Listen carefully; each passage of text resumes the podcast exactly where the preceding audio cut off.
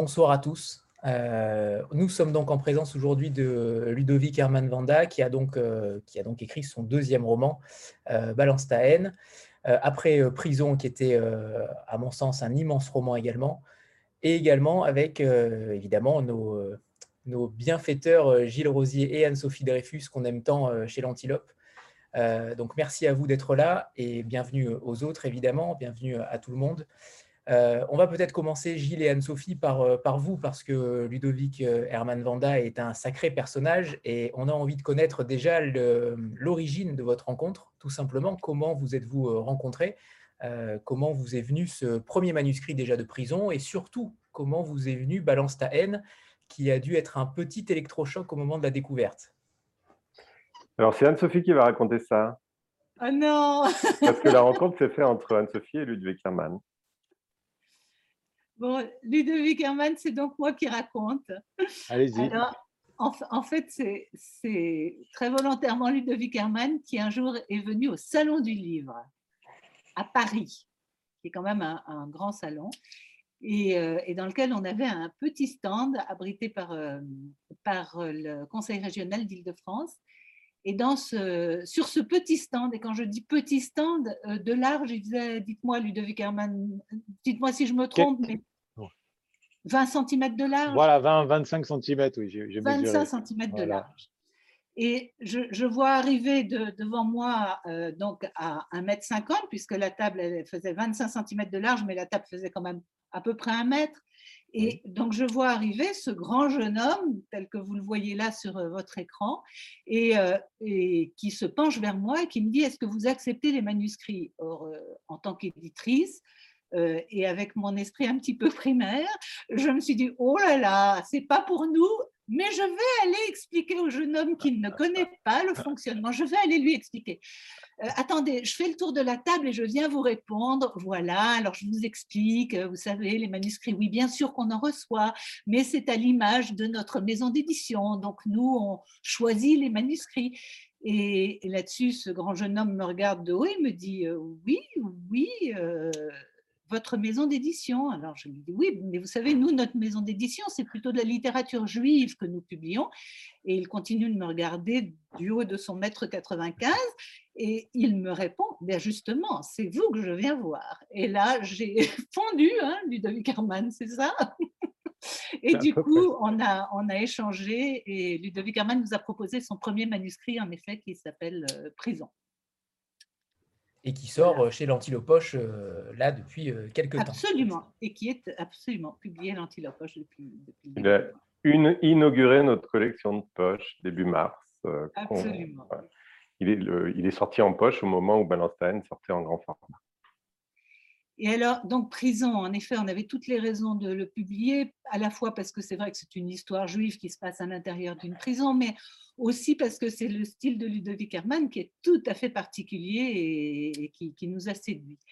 Et donc, quand Anthony demande, et, alors Balance est-ce que ça a été un choc? Oui, Balance ça a été un choc. Heureusement, on connaissait déjà Ludovic Herman on avait déjà assez confiance en son talent d'auteur, d'écrivain, mais quand même, euh, bah, comme tout euh, deuxième manuscrit, euh, bah, on le prend toujours avec précaution, en, prévenant Ludovic Herman que bah, c'était le deuxième, mais qu'après, il faut qu'on lise et qu'on voit si ça peut entrer en effet dans, le, cadre de la maison.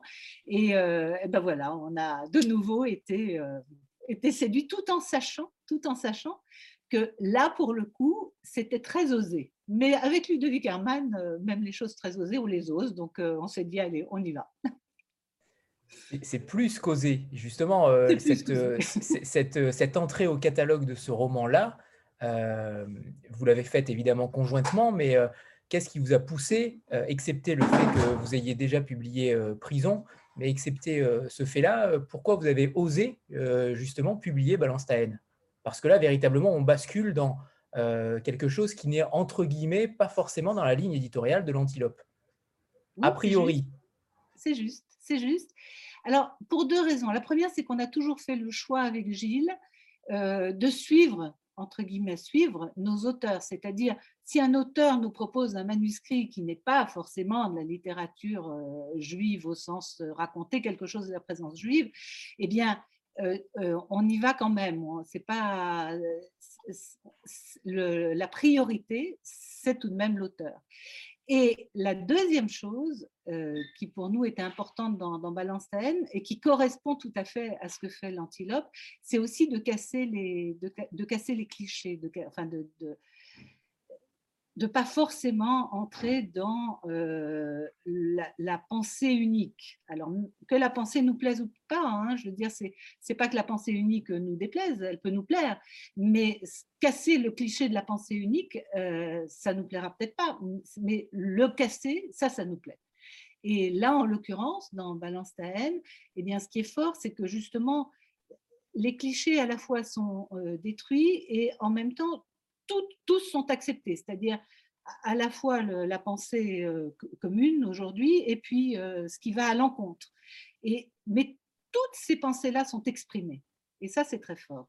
Voilà, donc c'est en ça aussi qu'on avait vraiment envie de, publier. Alors, je voudrais quand même rajouter que, le, livre de... Euh, enfin, moi, je trouve que, que, ce livre a tout à fait sa place dans notre catalogue. Alors, une place un petit peu particulière, effectivement, mais tout à fait sa place. D'abord parce que euh, bah, il est quand même pas mal dans la continuité de prison. Euh, euh, la démarche de Ludwig Hermann à, titre personnel et sa relation avec le judaïsme est présente aussi dans, ce livre. À un moment donné, le, le, narrateur fait un petit détour par Tel Aviv en proie à des questionnements pour voir un petit peu ce qui se passe là-bas.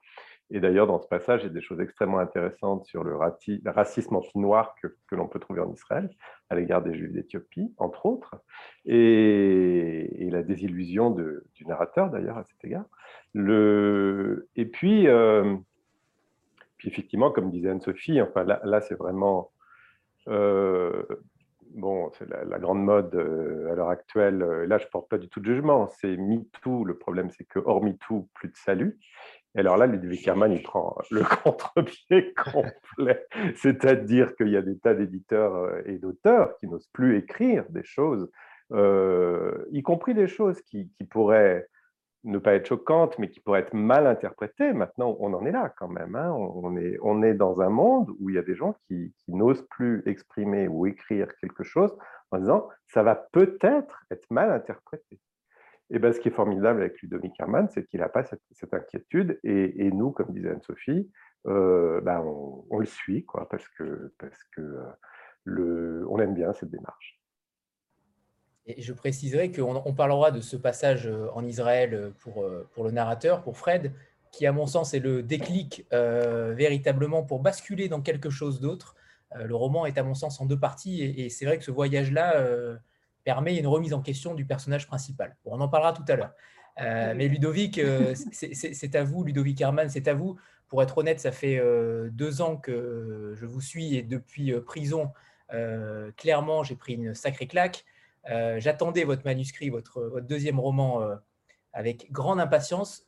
sincèrement, je n'avais pas osé vous rencontrer. J'aurais adoré vous rencontrer pendant cette période-là. Je suis ravi de vous avoir ce soir, véritablement.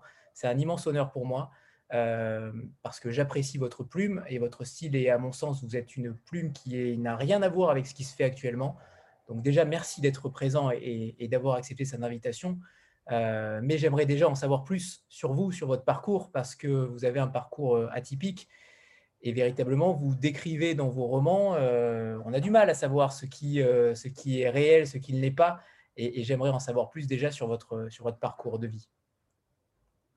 Alors déjà, avant de, vous répondre concrètement, je, tiens à, d'abord vous remercier pour euh, toute cette énergie positive et euh, cette bienveillance que vous me manifestez, que vous me témoignez. Euh, ensuite, je tiens à, préciser un, élément de présentation, notamment quand vous avez présenté Anne-Sophie et Gilles en tant que bienfaiteurs. à titre personnel, j'y vois davantage que des bienfaiteurs, j'y vois des véritables résistants pour ne pas dire des, révolutionnaires, dans la mesure où, comme ça a été soulevé hein, par les temps qui courent, euh, c'est vraiment pas euh, une mince affaire que d'oser mettre un petit peu les pieds dans le plat sur un certain nombre de sujets ô combien électriques qui travaillent la société, qui se doivent d'être abordés, à plus forte raison si on, si on se réclame du judaïsme, quand on sait que le judaïsme, en tout cas à mes yeux, c'est le tikkun la réparation de l'homme et du monde. Et donc à cet égard, vraiment, euh, Anne-Sophie et Gilles, ce sont des véritables résistants face au courant de la bien-pensance, de la pensée unique. Et hélas, qui dit pensée unique dit euh, conflit quand on vit dans un monde multiculturel où, par la force des choses, la vérité ne peut pas être le monopole d'une seule des parties. Donc ça, c'est euh, pour en guise d'introduction. Ensuite, pour vous répondre directement, alors pour ce qui est de mon parcours, quelle est la part en termes de proportion de, ma réalité dans, l'ouvrage? Sans, hésitation, hein, je vous dirais que aussi bien dans Prison que dans Balastaen, on retrouve, c'est une forme de long selfie littéraire. C'est un véritable selfie littéraire. Comme j'aime à le dire, je n'ai pas encore l'imagination d'un écrivain. Euh, pour autant, je, doute qu'un écrivain puisse imaginer ma vie et, c'est pourquoi je, me suis donné pour mission de, l'écrire. Donc ça, c'est pour le, petit trait d'esprit. Mais euh, plus, concrètement, euh, ma vie a été truffée. Euh, allô? Là, je vous ai perdu. On vous entend, on vous entend. moi, on m'entend, d'accord. Alors, euh, ma vie a été suffisamment riche en, en émotions et en, rebondissements que c'était en elle-même une matière suffisamment dense pour qu'elle puisse être couchée voilà, noir sur blanc et donner lieu, donner naissance à, des romans, mais encore faut-il évidemment les romancer, parce qu'il ne s'agit pas d'être, il ne faut pas confondre euh, ce qu'on appelle un, journal intime d'un roman. Euh, qui dit journal intime dit trame narrative, dit tension, dit personnage. Donc après, c'est un selfie littéraire, mais travaillé sur le, sur le plan du roman, euh, bien que j'y mette ma touche personnelle sur le plan, en termes de, style. Voilà, voilà ce que je pouvais dire pour ce qui est de, de mon vécu. J'attends que notre hôte réapparaissent, en espérant que ça se fera d'ici peu. Vous, m'entendez, Ludovic Carvan, c'est bon? Oui, voilà, voilà là, c'est bon, parfait. D'accord. Euh, oui, j'étais là, j'étais là, j'étais en, sous-marin. C'était là. Très bien.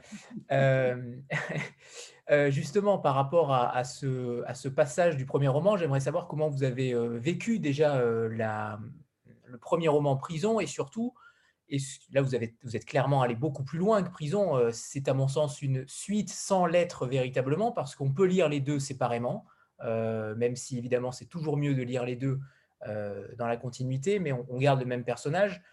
Mm-hmm. Cela étant, Prison étant, étant véritablement un enfermement, comme son nom l'indique, dans une prison, là pour le coup, vous y êtes sorti. le personnage principal sort de la prison et est, un personnage plutôt euh, surprenant. Euh, comment vous pourriez qualifier euh, Fred par rapport à ceux qui n'ont pas encore lu le roman? Alors, Fred, c'est à la fois un, on va dire un, existentialiste mystique. C'est un mélange entre Spinoza et, Sartre. C'est-à-dire, il croit à une transcendance immanente, à une puissance qui le dépasse, qui le guide même, il y a une vraie foi en, Dieu. Euh, si je prends le personnage biblique de Job, voilà, il s'y réclame pleinement, tout en étant existentialiste dans la mesure où, pour lui, euh, il n'y a pas de déterminisme qui enferme. Euh, tout est d'abord affaire de volonté, donc l'existence précède l'essence, et par le biais de la volonté, et en particulier par le biais de la connaissance, et notamment de la connaissance des mots, eh l'être humain est capable de soulever des montagnes, est capable de sortir d'un certain nombre de prisons qui euh, le bride, qui l'empêche de déployer ses ailes, euh, les ailes d'aigle, d'albatros, euh, pas forcément de moustique. Donc voilà comment moi je, définis Fred et comment je me définis plus largement. On n'a pas parlé de votre rapport à l'écriture. comment est venu ce premier roman et comment, combien de temps avez-vous mis pour, pour travailler le second? Est-ce que d'ailleurs Balance était le premier roman que vous avez écrit? Oui. C'eût été possible pourquoi pas, mmh. euh, je ne sais pas, mais quel, dans quel ordre vous avez écrit et quel est votre rapport à l'écriture? Est-ce que ça a toujours été quelque chose de, euh, qui, a, véhiculé votre passé ou au contraire, euh, c'est plutôt récent?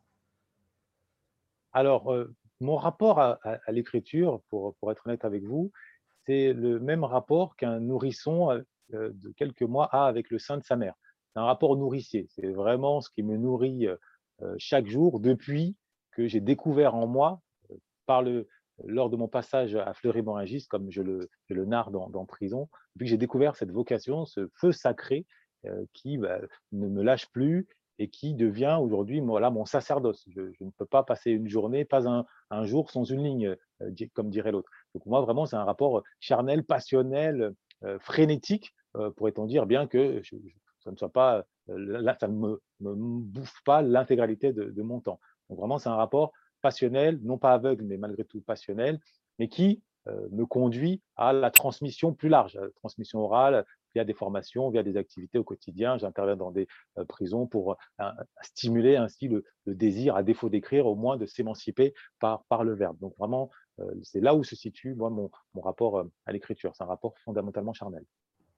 Ce qui est, ce qui est totalement fou, c'est qu'on a du mal quand on, a, quand on lit un de vos romans, que ce soit Prison ou Balance on a du mal à croire que cela sorte aussi rapidement. vous avez un style qui est véritablement propre, singulier et qui ne mâche pas ses mots.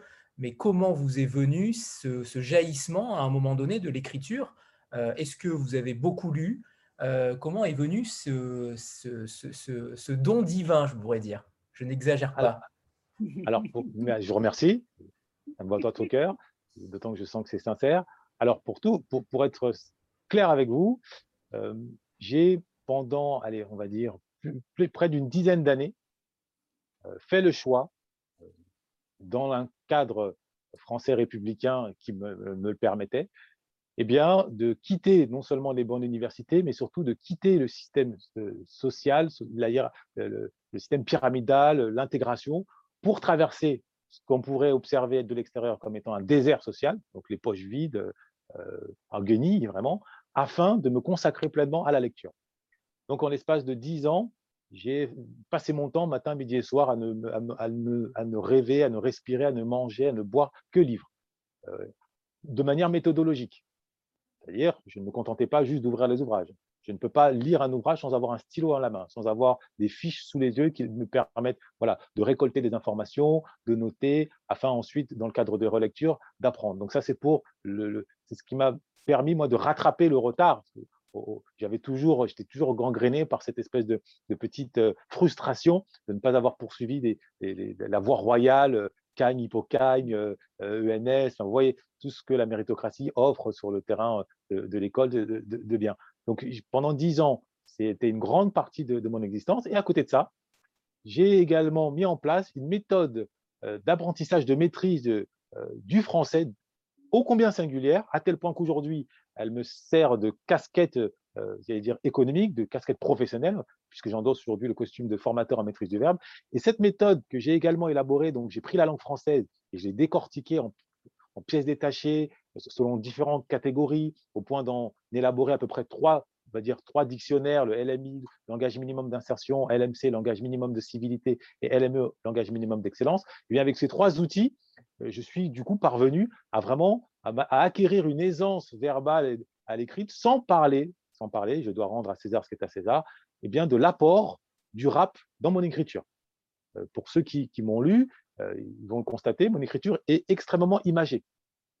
J'essaye au mieux de, de, limiter hein, les mots abstraits afin que vraiment le lecteur soit directement imprégné d'un point de vue émotionnel par, par, par le récit, et ça passe par le recours aux images telles que l'utilisent un certain nombre de rappeurs de talent qui, dès lors qu'on écarte le caractère un peu violent, misogyne, sexiste, tout ce que vous voulez, de négatif de leur texte, eh bien, on découvre la sève, la sève d'un Baudelaire, d'un Verlaine, d'un Rimbaud. Et je pense, je pense à Lino, je pense à Bouba, je pense à Nino, je pense à Médine, je pense à un certain nombre d'entre eux qui ont cette sève-là. Mais quand on n'a pas grandi à l'intérieur de cet univers-là, de l'extérieur, on ne perçoit que des, entre guillemets, des aboiements, des grognements desquels on ne peut qu'être allergique. Et moi qui ai grandi dedans, à l'inverse, eh bien, j'arrive à capter la, puissance poétique. Hein. Bon, certains lettrés ont réussi aussi cette expérience. Je pense à Thomas Ravier dans la Nouvelle Revue Française qui a, son, qui a consacré un long article à Bouba en expliquant à quel point il avait créé une nouvelle figure de style, la, métagore.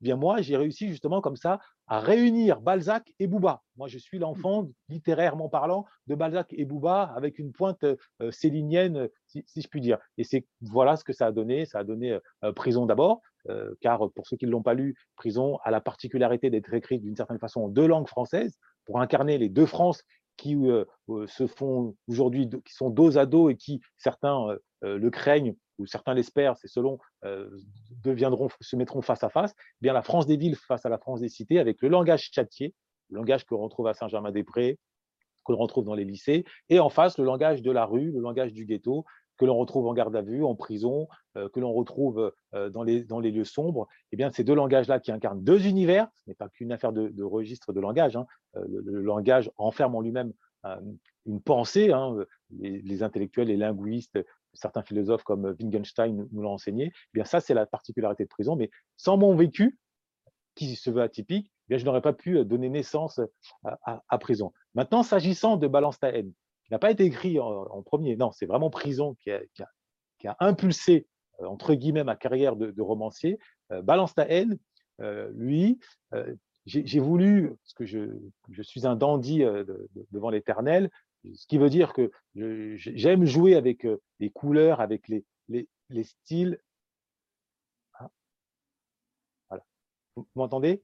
Oui, c'est oui. Ah, ok, très bien, parce que j'avais une affiche. Alors, j'aime jouer avec les, styles vestimentaires, les couleurs, et à cet égard, d'un point de vue littéraire aussi, j'ai voulu ne pas euh, être dans une simple, euh, va dire, linéarité, dans une seule filiation avec prison, mais apporter une œuvre euh, en elle-même nouvelle, qui était, qui n'avait pas de comparaison avec prison, qui offrait vraiment une vision et un angle, voilà, un angle littéraire nouveau euh, bien qu'il y avait quand même quelques petits, euh, voilà, quelques petits raccords avec prison. Et l'angle littéraire nouveau, c'était une sorte de carrefour euh, des croyances. J'ai pris le pari voilà, de, mettre le, carrefour, le carrefour des croyances avec évidemment une petite dynamique, une dialectique pile-poulesque, comme l'a bien rappelé Anne-Sophie, c'est-à-dire que toutes les idées les plus extrêmes sont mises en scène euh, mais de sorte qu'elle s'annule. C'est-à-dire, euh, une page, euh, les poils s'érissent, vous dites comment, comment on peut penser ça Deux pages plus loin, bah, on a l'argumentaire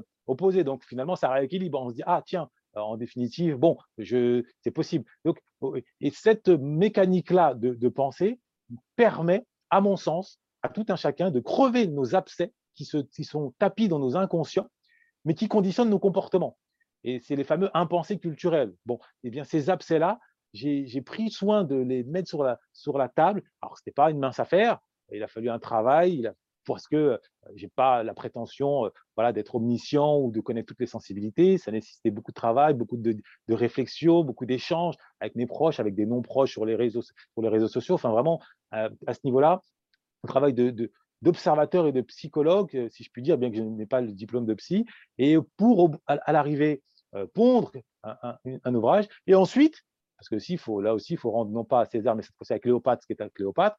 Euh, Anne-Sophie, euh, j'ai pu bénéficier aussi de son regard qui m'a permis, voilà, à certains, à certains points, bah, de, de, ne pas aller trop loin ou d'éviter, euh, j'allais dire, certaines lignes rouges qui, sont, qui étaient littérairement inutiles parce que l'optique, ce n'était pas de provoquer pour provoquer ou de blesser un, lecteur. Euh, on, part quand même dans une vision humaniste, je l'ai dit tout à l'heure, de réparation de l'homme et du monde. Et dans cette optique, euh, il ne s'agit pas que de, faire en sorte que le lecteur euh, s'arrache les boyaux ou, tombe en syncope à la lecture d'un passage qui aurait, heurté, qui aurait heurté sa sensibilité, qui aurait heurté ses croyances. Non, ce n'était pas absolument pas l'intention.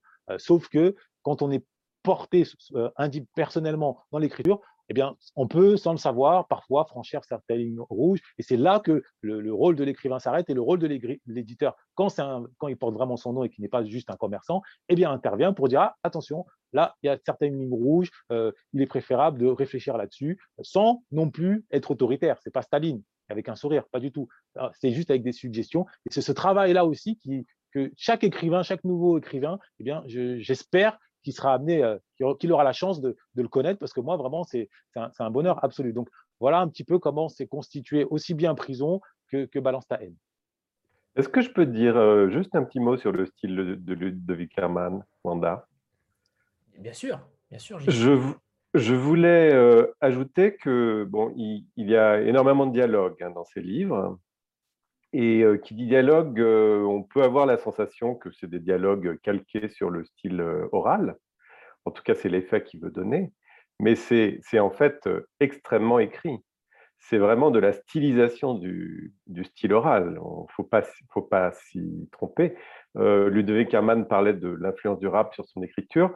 Moi, j'avais juste envie de. Alors, effectivement, euh, Prison notamment, mais même Balanstaine. Prison est à, moitié écrit en langue wesh-wesh. Donc, euh, mais Balanstaine, il y a aussi beaucoup. Et il y a vraiment des trouvailles d'écriture que la langue des banlieues n'a pas, n'a pas, pas trouvé. C'est vraiment des trouvailles de Ludwig Hermann Wanda. J'avais envie de vous lire la quatrième de couverture parce que euh, Anne-Sophie a trouvé le passage qui résume exactement ce que Ludwig Hermann a dit dans, dans les minutes précédentes. Bordel les filles, il y en a marre des mecs au pouvoir qui ne pensent qu'à se faire sucer par leur secrétaire ou leurs collaborateurs. Tiret, et à sucer le sang du peuple. Il y en a plus qu'assez, il est temps qu'une femme entre à l'Élysée pour y faire un grand ménage. Voilà, bon, ça résume assez bien euh, le livre, je crois. Et le style. Le style surtout. Et, c'est vrai que c'est euh, punchline, euh, parce qu'il y a beaucoup de punchline, et pour arriver à comparer Boudère à Alain Delon, euh, il faut déjà être courageux. C'était ma, ma, phrase préférée du livre. véritablement, c'est quand même un, c'est quand même un, je trouve que c'est incroyablement bien ficelé en réalité. Vous avez réussi, et ce que disait Anne-Sophie tout à l'heure, en, en, annonçant les clichés et derrière en les dénonçant, c'est véritablement ça. Euh, et certains, on en a discuté avec certains qui ont lu le livre, euh, certains ont été choqués euh, au départ. Et ont parfois fait un amalgame ou en tout cas une, assimilation à ce que vous auriez pu penser. Est-ce que vous avez eu peur de ce genre de, choses quand vous l'avez écrit? C'est difficile d'annoncer des choses aussi dures, aussi fortes, et je pense notamment à l'épisode Mohamed Merah, un passage incroyablement fort et, bouleversant comment vous êtes arrivé à fixer une limite, puisqu'on a déjà euh, du mal à croire que euh, Anne-Sophie vous ait fixé une limite, vu déjà tout ce qu'il y a dans le livre. Euh, comment vous arrivez à séparer l'auteur de l'homme, tout simplement? Alors, en toute sincérité, je me laisse simplement transporter par, par mon, dire, par ma foi, par mon humanisme, à mon intention.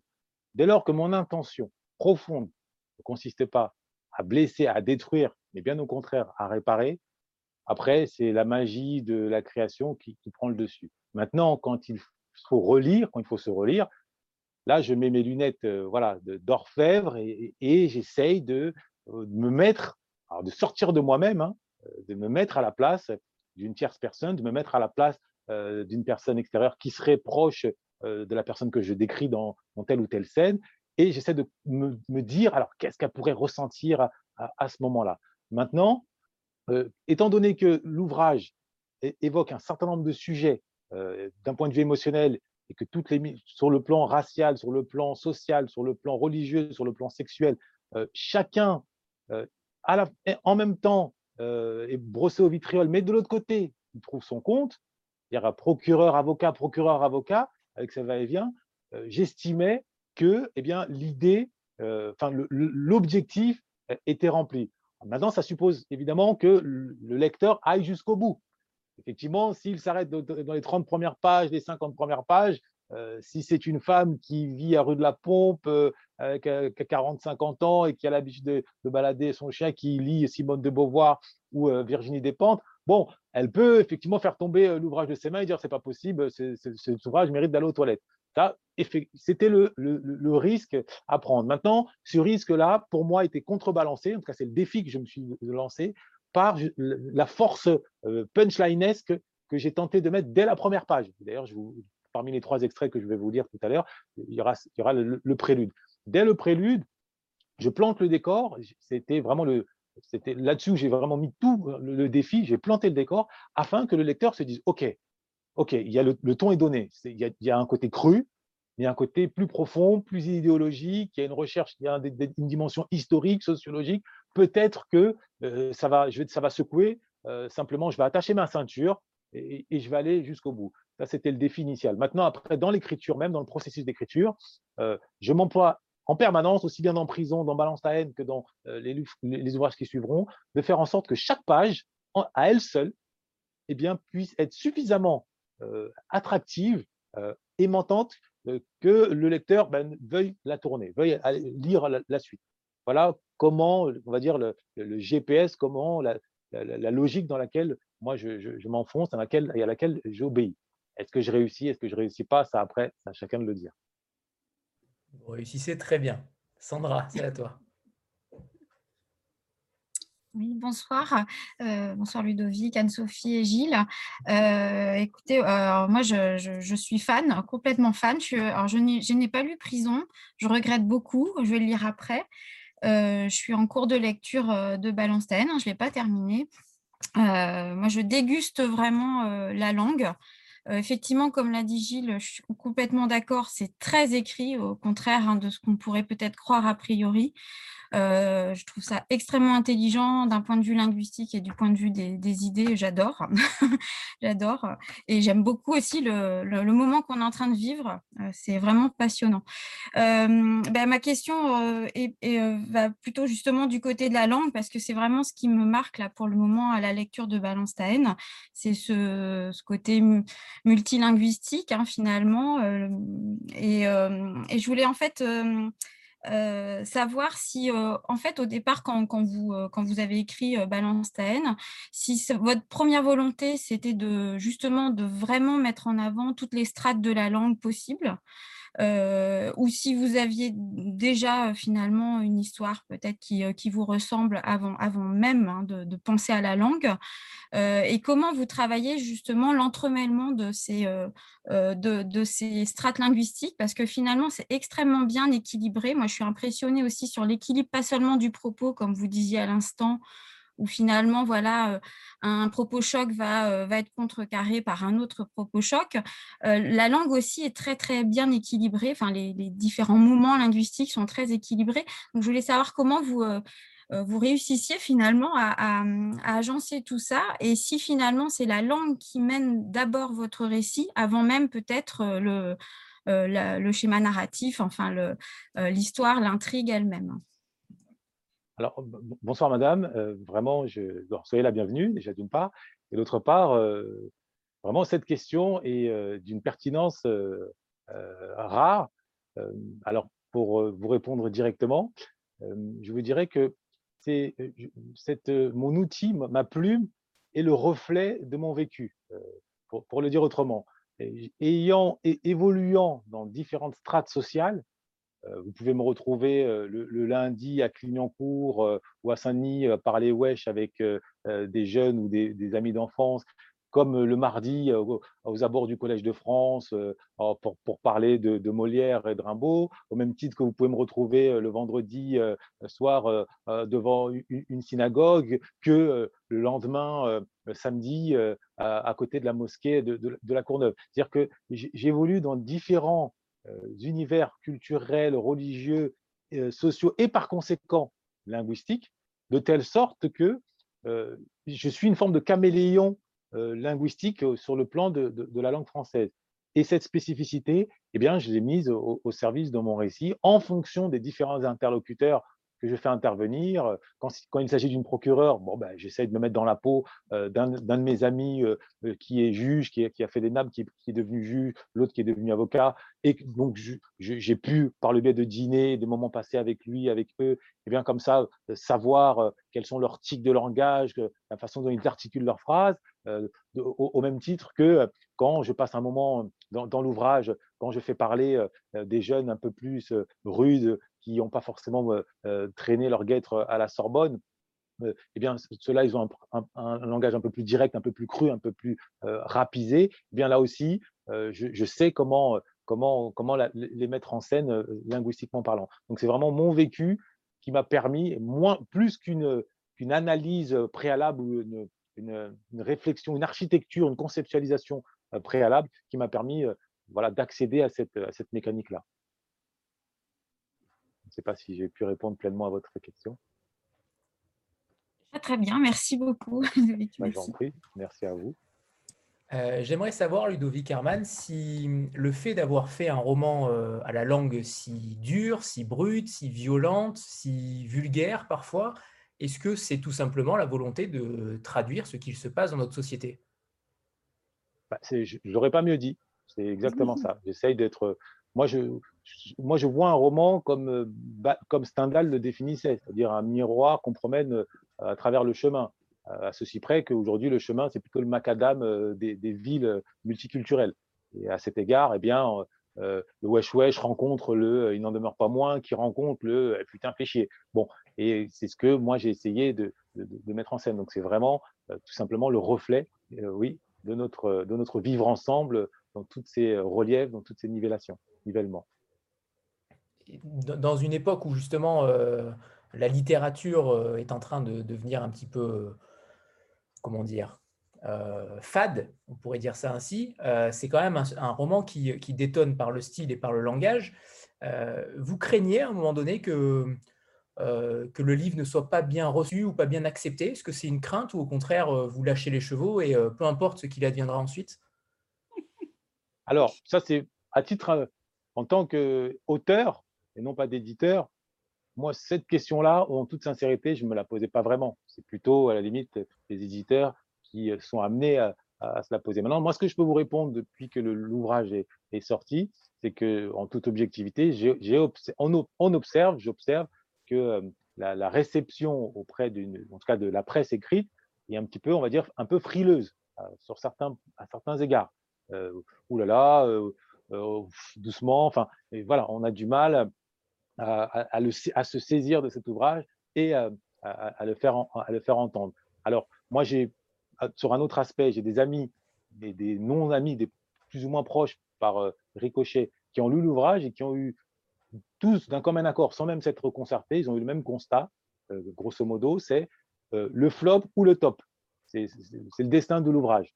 C'est soit par ce côté un peu choc, parfois vulgaire, un peu trop rentre dedans sur certains sujets, ben on essaie de l'enterrer, parce qu'on estime qu'aujourd'hui, euh, doit simplement régner un seul son de cloche euh, sur un sujet, notamment le féminisme. Bon, ou alors à l'inverse, soit du fait de sa singularité, le côté un peu euh, contre-courant, mais en même temps qui donne à réfléchir sur bien des aspects, qui nous, empêche, permet de voir nos différents angles morts hein, intellectuels, eh bien, il peut permettre un petit peu ce que Mandela avait fait sans toute, toute égale par ailleurs en Afrique du Sud, en, opérant comme ça une volonté de réconciliation euh, des, communautés par euh, voilà, la, conférence de la vérité. Donc, donc voilà, c'est de ce que je perçois jusqu'à présent, c'est un peu ces deux, ces deux options-là, le top et le flop. Euh, maintenant, la presse pour l'heure, la presse écrite semble un peu frileuse, mais moi, si vous demandez mon, mon, avis le plus intime, moi je reste convaincu, ayant la foi chevillée au corps, que ce livre connaîtra Hein, le destin qu'il mérite sans prétention aucune. Euh, maintenant, est-ce que ça sera le, est-ce que le déclic, le détonateur médiatique euh, surgira ce soir grâce à vous, demain, dans une semaine, dans un mois, euh, dans un an, je ne saurais le dire. Donc ça, c'est ma, réponse. Après, j'imagine que mes éditeurs apporteront peut-être une autre, une autre réponse. Moi, je dirais que je suis convaincu que la, la, réelle curiosité pour la littérature de nos jours, Anthony parlait de littérature un peu fade, euh, la réelle curiosité pour la littérature, elle est du côté des, blogueurs, d'Instagram, enfin de, des gens qui sont là ce soir en fait. Donc euh, c'est aussi pour ça qu'on a été très touchés que Anthony nous propose d'organiser cette, cette, rencontre. Merci, merci. Euh, je, vous soutiendrai, Ludovic Herman, jusqu'au bout, sincèrement, quand, quand, quand j'aime un auteur, particulièrement là, véritablement pour les dix prochains romans, il n'y aura aucun problème. Euh, voilà. Euh, Sandra, c'est à toi. Euh, oui, ben, j'avais juste une question à, poser à Gilles et, Anne-Sophie. Est-ce que vous, de votre côté, vous, vous avez je pense que non, hein, mais est-ce que vous avez mis des, barrières à Ludovic à un moment donné, lui dire oh non, là tu, tu vas beaucoup trop loin, excusez-moi, j'ai mon téléphone qui, sonne, euh, tu, vas beaucoup trop loin, tu ne euh, peux, pas, tu peux pas dire ça. Est-ce que, ça, est -ce que vous avez, euh, est-ce que vous êtes intervenu finalement? Alors là, je veux bien répondre, enfin Gilles, si tu veux, mais dans un premier temps, alors aucune, enfin aucune, aux barrières près que Ludovic Herman a, a décrites tout à l'heure, qui sont plutôt d'ordre littéraire. C'est-à-dire, moi, mon objectif en tant qu'éditrice, c'est que quand on a une lectrice ou un lecteur, eh bien, la lectrice ou le lecteur reste dans le livre jusqu'au bout et ne le lâche pas pour une raison, parce qu'il ne suit plus l'histoire, parce que c'est trop long, parce qu'il parce qu'il y a des lieux communs, parce que, parce que, parce que. Donc, ce sont les seuls limite mais, mais en tout cas des limites idéologiques. Ah non, là j'ai absolument confiance en Ludovic Herman.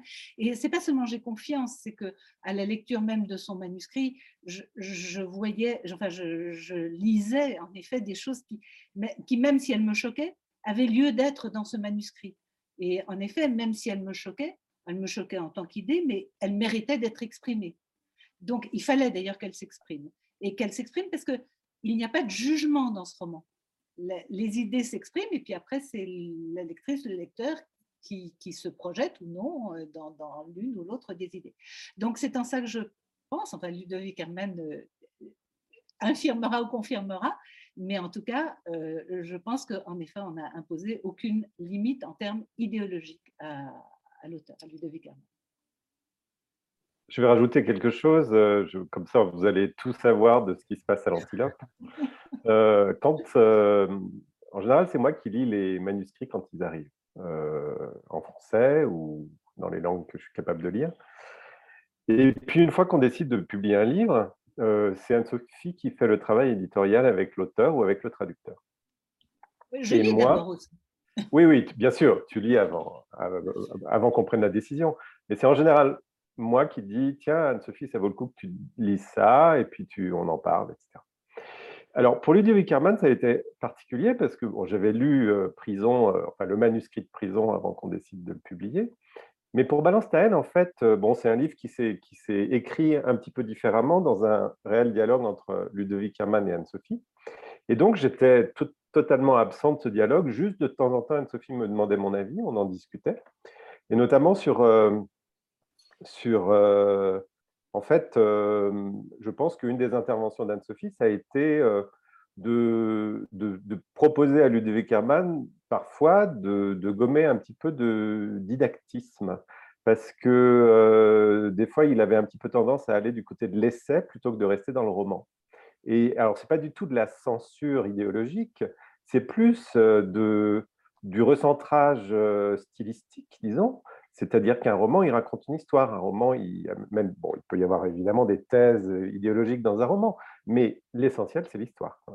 Et, donc, l'intervention, enfin, les propositions d'Anne-Sophie, ça a beaucoup été ça.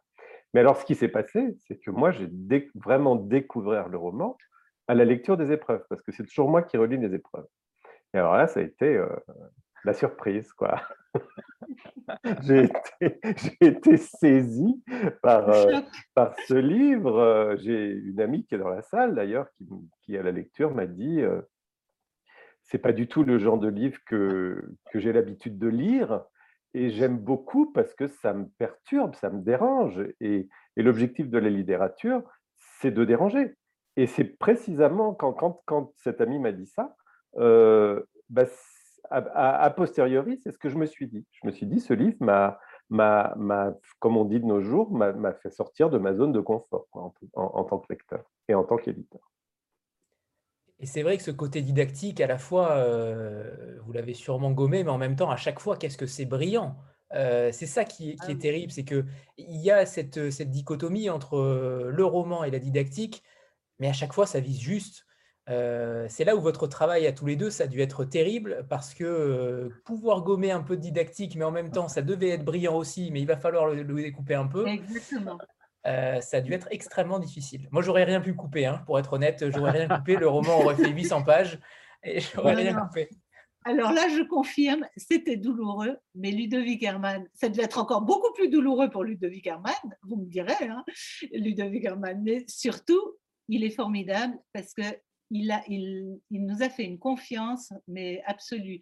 Euh, et, c'est vrai que quand vous avez relu le, texte final, enfin après même toutes ces corrections faites ensemble, euh, enfin à vous de dire hein, si, ça vous convenait encore ou pas, mais je crois que justement ça a été cet équilibre entre euh, roman, romanesque et, et didactique, parce que importante aussi dans ce cadre-là. je, confirme. Ah bon, c'est vrai. Je, ne, peux que confirmer. Euh, c'est pour ça que à toutes celles et ceux qui me connaissent, ils savent combien je suis heureux euh, d'avoir fait euh, la rencontre d'Anne-Sophie et, de Gilles, étant donné que très souvent, on a tendance à voir dans la relation écrivain-auteur celle que l'on voit parfois de façon négative entre un chanteur et le producteur. A une relation purement matérielle, commerciale, où l'auteur ou le chanteur est un pur produit. Il n'a pas vraiment son mot à dire, on le dicte sa conduite. À titre individuel, c'est absolument pas comme ça que je le vis. Je vis notre relation plus comme une relation filiale, une relation familiale, où la bienveillance, les conseils et la protection, j'insiste, c'est-à-dire qu'à la fois il y a des conseils concernant voilà, l'aspect un peu didactique, en même temps la, bienveillance dans le sens où, attention, il y a des choses que, bon, il y a des lignes rouges, tu ne vas pas t'exposer au monde et ça risque de te revenir comme une flamme, les gens ne vont pas forcément saisir ton intention, ils vont s'arrêter sur tel mot, ils vont s'arrêter sur telle formule et tu vas être enterré vivant bêtement. Donc vraiment, c'est pour ça que je souhaite à tout écrivain, tout jeune écrivain, de rencontrer un antilope ici ou là qui lui permettra voilà, de déployer ses ailes d'albatros sans être frustré, mais tout en n'ayant pas tout droit vers le récif, en pouvant s'épanouir dans les hauteurs voilà, de la créativité. Donc, ce n'était pas simple, effectivement. Moi, je fais totalement confiance, compte tenu de la première expérience que l'on avait connue ensemble avec Prison. Donc là, avec Balance j'ai fait une confiance aveugle. Et quand je dis aveugle, cela signifie qu'une fois qu'Anne-Sophie m'a redonné justement les, premières coupures, je ne suis pas replongé vers la première version. Je n'ai pas cherché à savoir ce qu'elle avait enlevé, ce qu'elle n'avait pas enlevé, pourquoi il les enlever. Non, non, non. Parce que je voulais éviter que mon ego d'auteur euh, punchliner disent Ah non, attends, cette phrase, il fallait absolument qu'elle soit là, elle est exceptionnelle. Attendez, celle-ci euh, est magnifique, euh, elle sera dans les écoles. Non, je ne voulais pas justement que mon diable intérieur, là, cet ego qui me dit Ah putain, t'es un génie, c'est génial ce que tu écris. Je ne voulais pas qu'il ait son mot à dire et je me suis concentré voilà, sur la, version réduite. Alors oui, elle a coupé, on a coupé, à la tailler, ça c'est sûr. Mais au bout du compte, au bout du compte, quand j'ai eu à relire l'intégralité, je me suis dit quand même, l'effort, enfin, c'était une coupure nécessaire. C'est un peu comme les jardins de Versailles, il faut couper, il faut couper, il faut couper, on coupe, on voit des feuilles tomber partout, on se dit mais c'est pas possible, il n'y a plus rien. Eh bien quand on enlève les feuilles et qu'on voit l'œuvre complète, on se dit ah quand même, c'est quand même une œuvre intéressante. Donc c'est comme ça qu'à titre individuel, j'ai vécu les, coupures et donc la finalisation de l'ouvrage on n'a aucun doute sur la qualité du travail éditorial euh, de l'Antilope. Ça fait déjà plusieurs fois qu'on vous reçoit et évidemment, euh, c'est bien pour cette raison que vous êtes là. C'est que euh, vous faites un travail monumental sur le texte. D'autres éditeurs ne le font pas forcément. Vous, vous le faites et ça, c'est toujours à louer. on ne parle pas assez des éditeurs et il faut en parler puisque vous, êtes, véritablement les pionniers du texte. Joël? Avec plaisir. Oui, alors moi j'avais une question euh, sur vos lectures. Je me demandais s'il y avait des écrivains euh, contemporains qui, qui, vous influençaient dans votre écriture. Alors en 10 ans, il doit y en avoir. oui, euh, après, alors, contemporain peut-être pas, pour être sincère avec vous. maintenant, quels sont les, les écrivains qui, qui ont servi tantôt de modèle, tantôt de source d'inspiration d'abord, moi, j'ai une formation de, mathématicien et de philosophe, et à cet égard, je me suis pas mal, j'ai pas mal été influencé par un, Nietzsche, un, Hegel, surtout un Bergson, Bergson et après la transition avec, avec, avec James Joyce, son flux de conscience. Donc vraiment, j'ai le flux de conscience, voilà, c'est ce qui, moi, mal, sur le plan littéraire, je suis pas un extraordinaire spécialiste de la littérature, hein, attention, mais quand j'ai découvert Ulysse de James Joyce, j'ai pris vraiment une, gifle de laquelle j'ai mis peut-être un mois avant de me remettre. Cette, idée de flux de conscience a été peut-être le, déclic, le point de départ de la naissance de, de prison. Cette idée que voilà, on, met une caméra embarquée dans la tête euh, du personnage principal et tout tout, débouche et, on peut, et, ça peut, et ça passe d'un sujet à un autre euh, qui ont pas forcément, sans forcément qu'il y ait une lien de causalité de manière supersonique. Donc, il y a eu ces influences-là. Euh, il y a également l'influence poétique.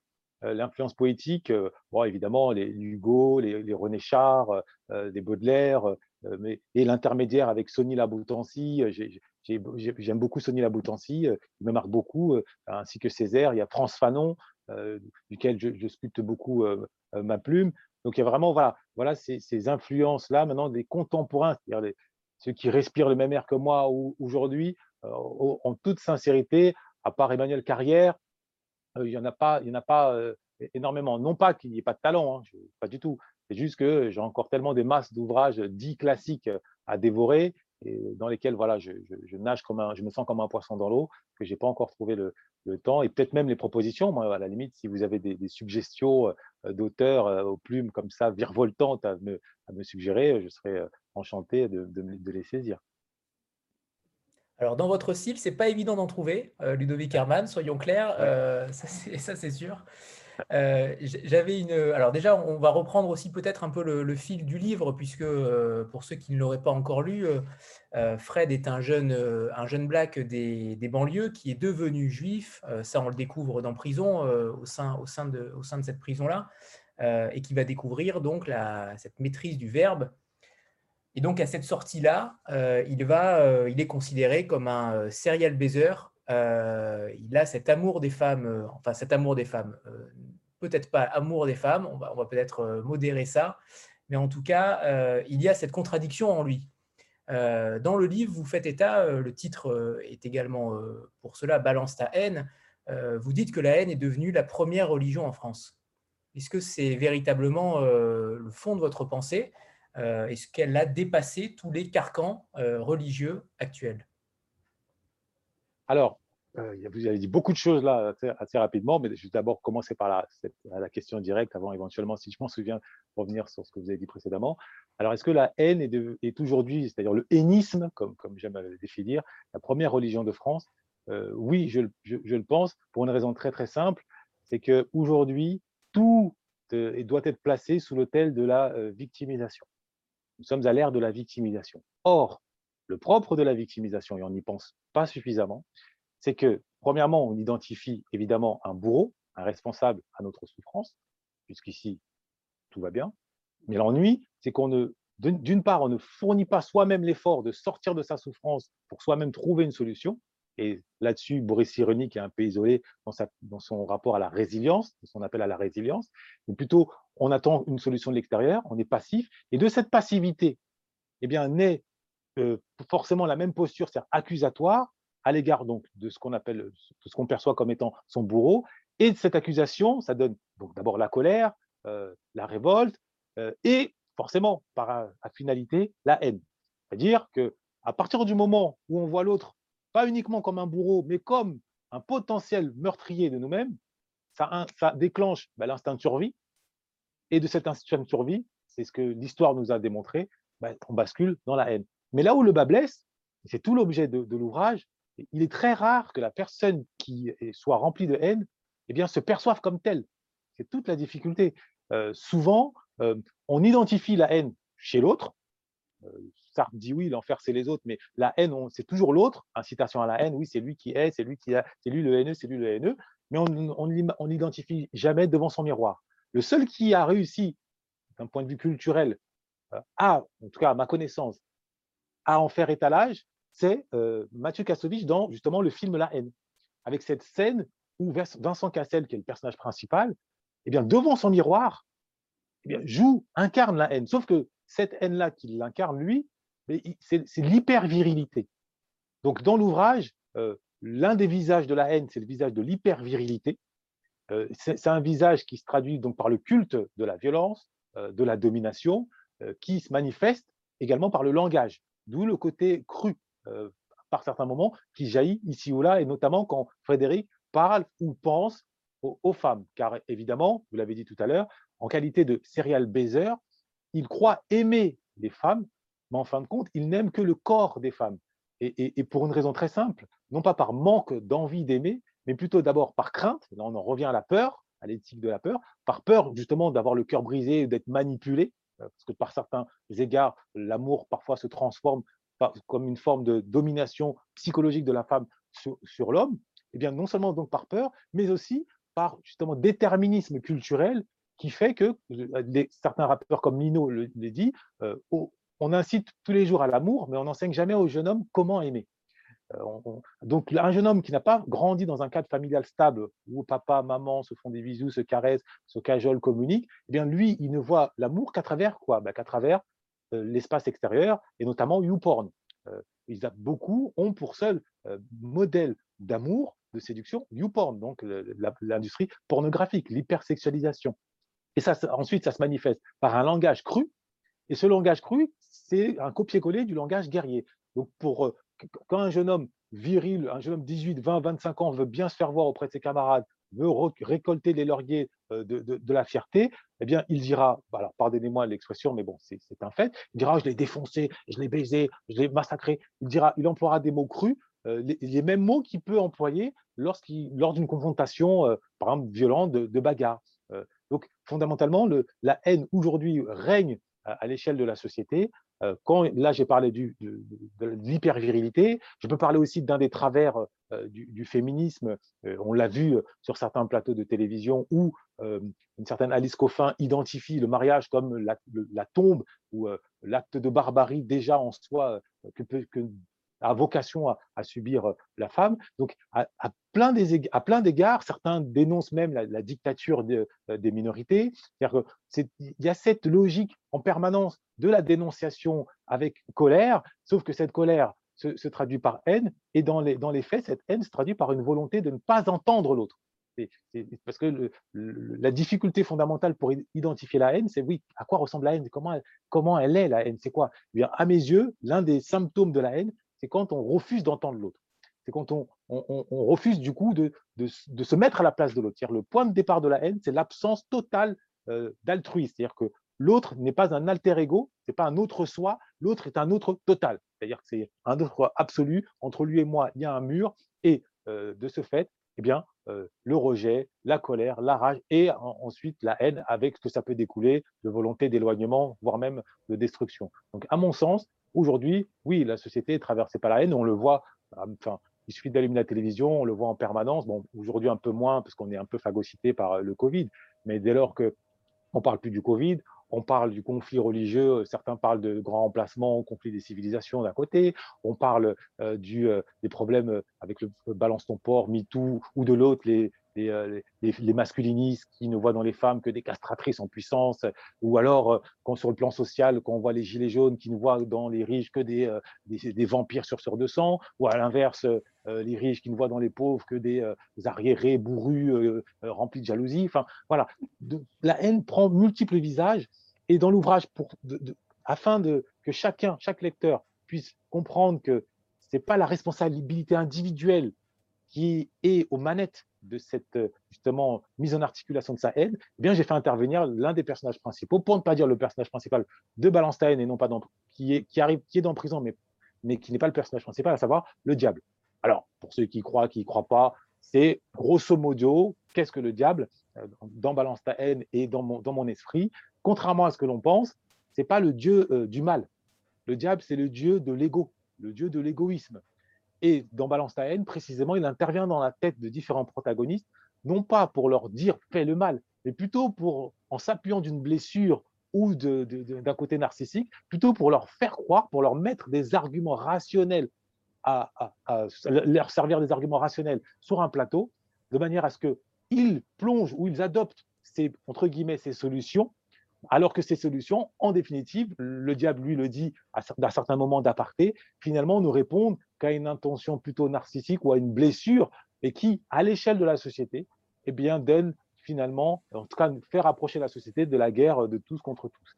Voilà un petit peu comment, ce que je pouvais dire sur euh, ma façon de mise en scène, enfin, la manière dont je vois la haine qui se répand à l'échelle de la société et comment elle, euh, se manifeste.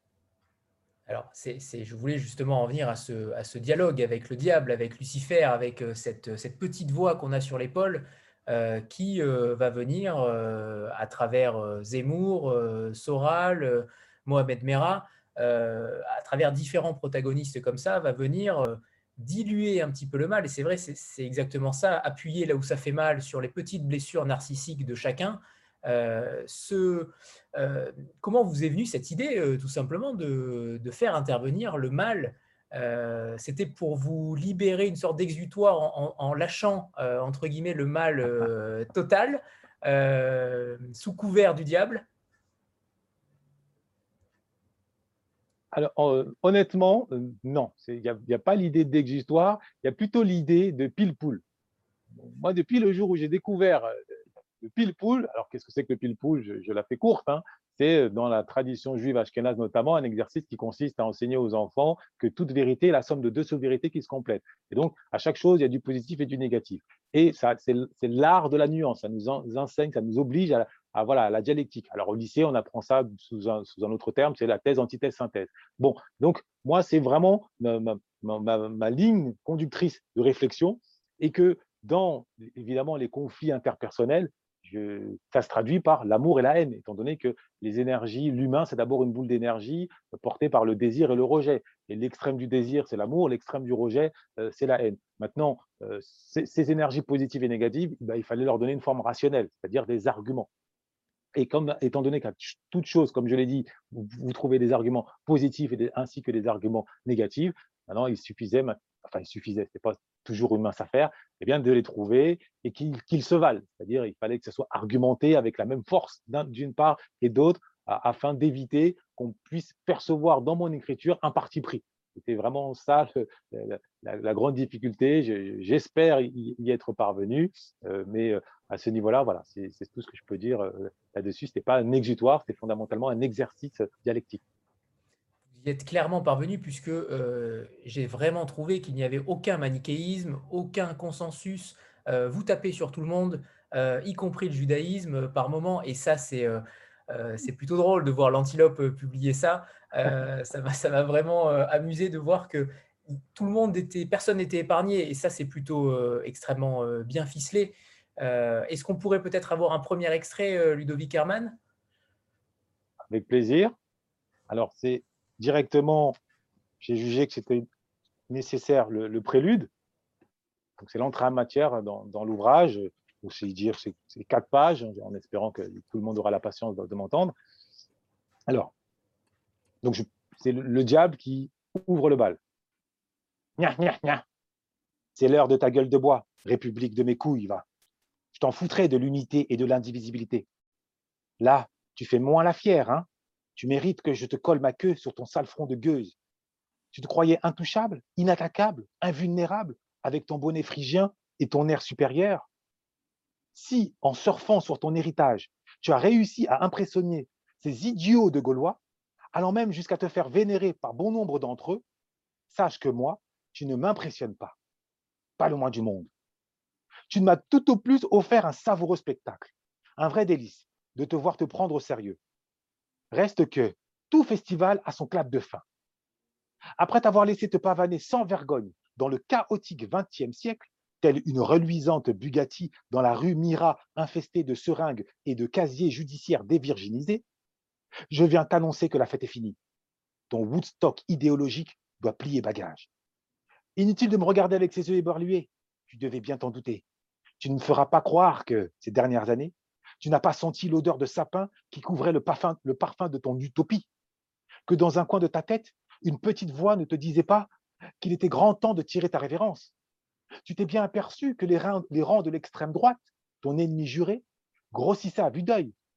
Tu as dû noter à quel point tes soldats les plus vaillants, les professeurs, désertaient ta bannière sans nourrir le moindre regret, la conscience nimbée de résignation et le cœur soulagé. Ton obstination à ne pas quitter la scène prend fin aujourd'hui. En un mot, ton rêve à la con, la fraternité universelle, a assez duré. Il est temps que l'histoire avec un grand H retrouve sa marche en avant.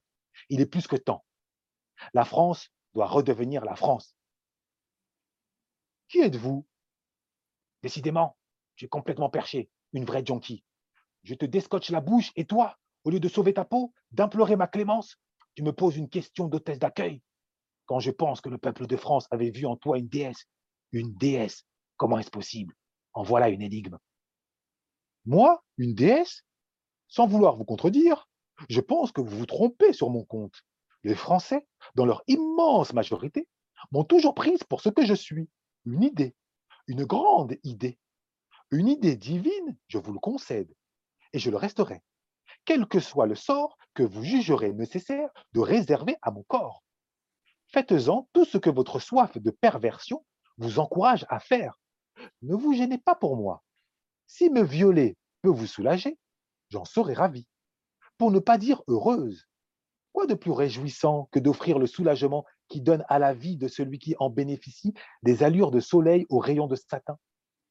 Et en ce qui me, vous concerne, vous en avez fort besoin. Je vous sens tendu comme un élastique. Ta gueule Votre vulgarité était patente, vibrante, authentique.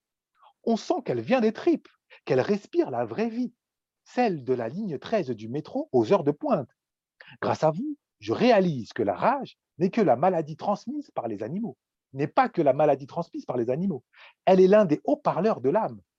Fort de votre rage, vous pouvez aussi, faute d'avoir les couilles de me violer, enlever la vie qui anime mon corps, vu que vous m'avez déjà enlevé à la vie pour m'amener je ne sais où. D'ailleurs, où sommes-nous? Ça ressemble à une grotte.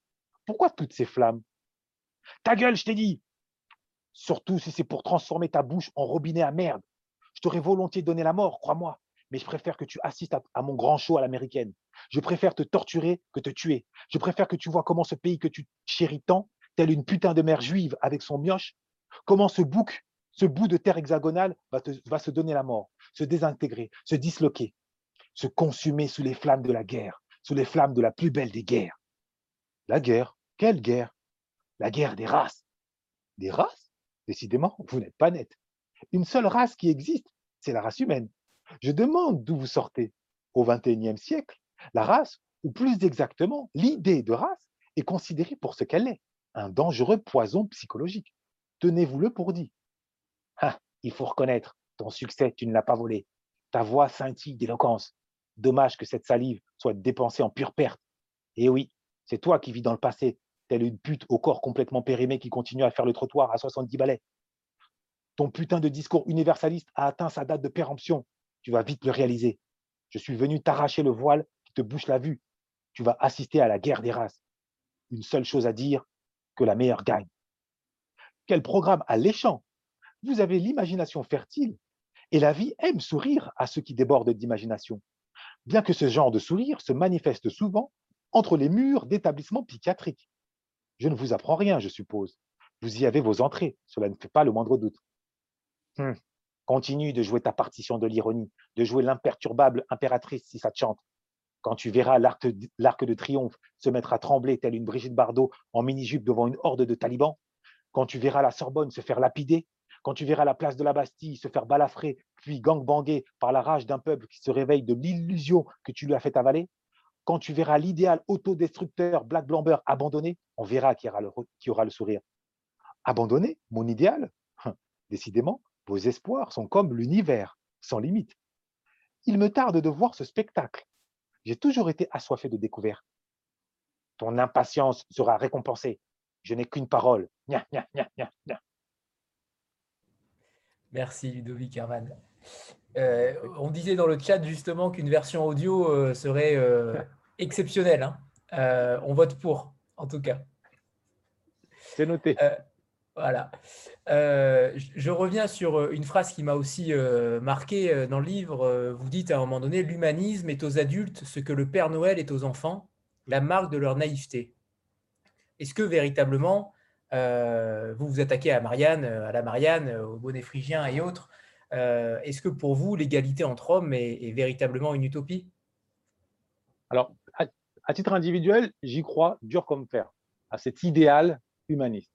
Maintenant, et dans l'ouvrage, euh, ça sort d'une bouche d'une personne pessimiste qui, n'y croit pas et qui voit à la lecture de l'histoire, étant donné que quand on examine bien ceux qui ont été les promoteurs de, l'humanisme à l'échelle euh, universelle, je pense notamment à l'Europe, pour dire les choses, eh bien, ont été dans le même temps les, acteurs de ce qu'aujourd'hui est qualifié de euh, ben, crime contre l'humanité, euh, l'esclavage, la colonisation. Euh. Donc, à ce titre, beaucoup voient dans l'humanisme finalement une publicité mensongère, un, chèque en bois, quelque chose qui est bien pour faire espérer, mais qui dans le réel finalement ne rencontre pas la, chair et l'os de l'humain. Je ne suis pas le premier à l'évoquer, hein, cette réticence à l'égard de cet idéal dès la Révolution française, il y avait le courant des contre-révolutionnaires, euh, des Joseph de Maistre, des, euh, Joseph de Bonald, qui expliquaient que, oulala, euh, l'homme que vous décrivez, je ne l'ai vu nulle part. Partout, j'ai vu des Anglais, des Allemands, des Italiens, mais je n'ai pas vu l'homme. Donc cette idée d'humanisme a tout en permanence fait l'objet de, scepticisme. Et aujourd'hui, plus que jamais, quand j'ai dit aujourd'hui à l'heure, où le Trumpisme, bien que celui qui porte son nom ne soit plus aux manettes, eh bien le Trumpisme gagne du terrain, en particulier en Europe, en, Hongrie, en France. On voit la montée en puissance du FN. Et quand je dis le Trumpisme, c'est le nationalisme. Derrière le nationalisme, eh bien demeure tout de même, même si on ne le dit pas, mais Laurent Burton, qui se trouve dans le livre, et qui occupe aussi un certain nombre d'esprits, ou Richard Millet, ou aujourd'hui maintenant le plus célèbre maintenant c'est Zemmour, eh bien derrière le nationalisme, il y a cette idée de racialisme, cette idée de que selon laquelle finalement le genre humain est séparé en différents groupes. Alors on appelle ça les races, on appelle ça les ethnies, on les appellera comme on voudra, mais qu'au bout du compte, ces différents groupes sont faits pour ne pas vivre ensemble sous peine de s'entretuer. Et, c'est ça le, le contre-courant de l'humanisme. Donc moi, personnellement, je crois en l'humanisme, même si Frédéric, qui est mon avatar dans l'ouvrage, eh bien, je ne vais pas spoiler mon propre ouvrage, on s'aperçoit que, eh bien, il a un idéal humaniste, mais quelque part, du fait de son appartenance, euh, que ce soit de, son, euh, de sa judéité et puis surtout de son appartenance culturelle via le Cameroun et Bamileke, que son humanisme aussi est à géométrie variable. Donc c'est un idéal, et la vraie question c'est, est-ce que ce n'est pas un idéal trop euh, idéal pour l'homme, pour le commun des mortels? C'est un peu ça le, la question que je soulève dans, l'ouvrage. Euh, justement, par rapport à ça, on va évoquer ce, voyage en Israël, euh, qui est aussi un moment euh, fort du livre et qui m'a fait penser à l'interrogatoire qu'a subi aussi Sabil Goussoub, qui est un auteur également de, de l'Antilope qu'on a déjà reçu, dans un style différent, puisque là, pour le coup, on vous interroge alors, dans l'ouvrage, vous dites que c'est pour votre haute forme.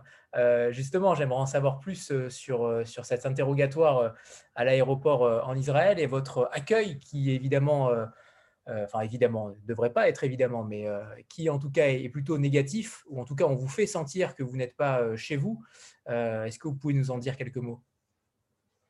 Alors, en, en, mettant les pieds en Israël, à Tel Aviv, effectivement, j'ai été reçu par d'abord bah, les services de douane, la police, qui a voulu plus ou moins savoir quelles étaient les raisons qui, m'amenaient en, Israël. Maintenant, moi, je, venais de France. Et en venant de France, quand je, fais précision à son importance, c'est qu'en venant de France, eh bien, je viens également avec une conscience imprégnée bah, des conflits raciaux, c'est-à-dire dans ma tête, il y a SOS racisme, il y a toutes ces idées de ah, quand on est noir, forcément, on est perçu que comme noir ou afro, on l'appellera comme on voudra. Et de ce fait, il y a cette paranoïa aussi euh, raciale qui a tendance à déterminer, en tout cas influencer euh, le regard que je peux porter sur les interventions. Et en, mon arrivant en Israël, dans l'ouvrage, mais ainsi que comme ça que je l'ai vécu, euh, j'ai été effectivement secoué. ça a été, voilà, c'est comme si on m'arrachait euh, de, ma bulle enchantée, euh, de ma bulle juive enchantée. C'est comme si on m'arrachait et qu'on m'interdisait, on me disait, mais tu rêves, euh, tu peux pas être à la fois afro et juif, ça c'est un rêve, sors de là, redeviens uniquement afro et puis tout ira bien pour toi. Donc il y a eu cet arrachage-là et ce jet dans, le réel qui s'est prolongé ensuite dans le rapport de, Frédéric, dans mon rapport aux, femmes, dans la mesure où sur place, le, le, charme que je croyais être le mien et qui avait fait ses preuves notamment en France, eh bien, n'avait plus aucune prise sur personne, ce qui ne m'était jusque-là jamais arrivé et qui a constitué un traumatisme terrible, puisque vraiment j'étais invisible. Et c'est là la fameuse phrase, voilà, là-bas, à, comparer à Boudère, euh, enfin, comparé à moi, Boudère, c'est Alain Delon. C'est-à-dire qu'il y a eu cette plongée dans, le trou noir total euh, qui, m'a assez perturbé.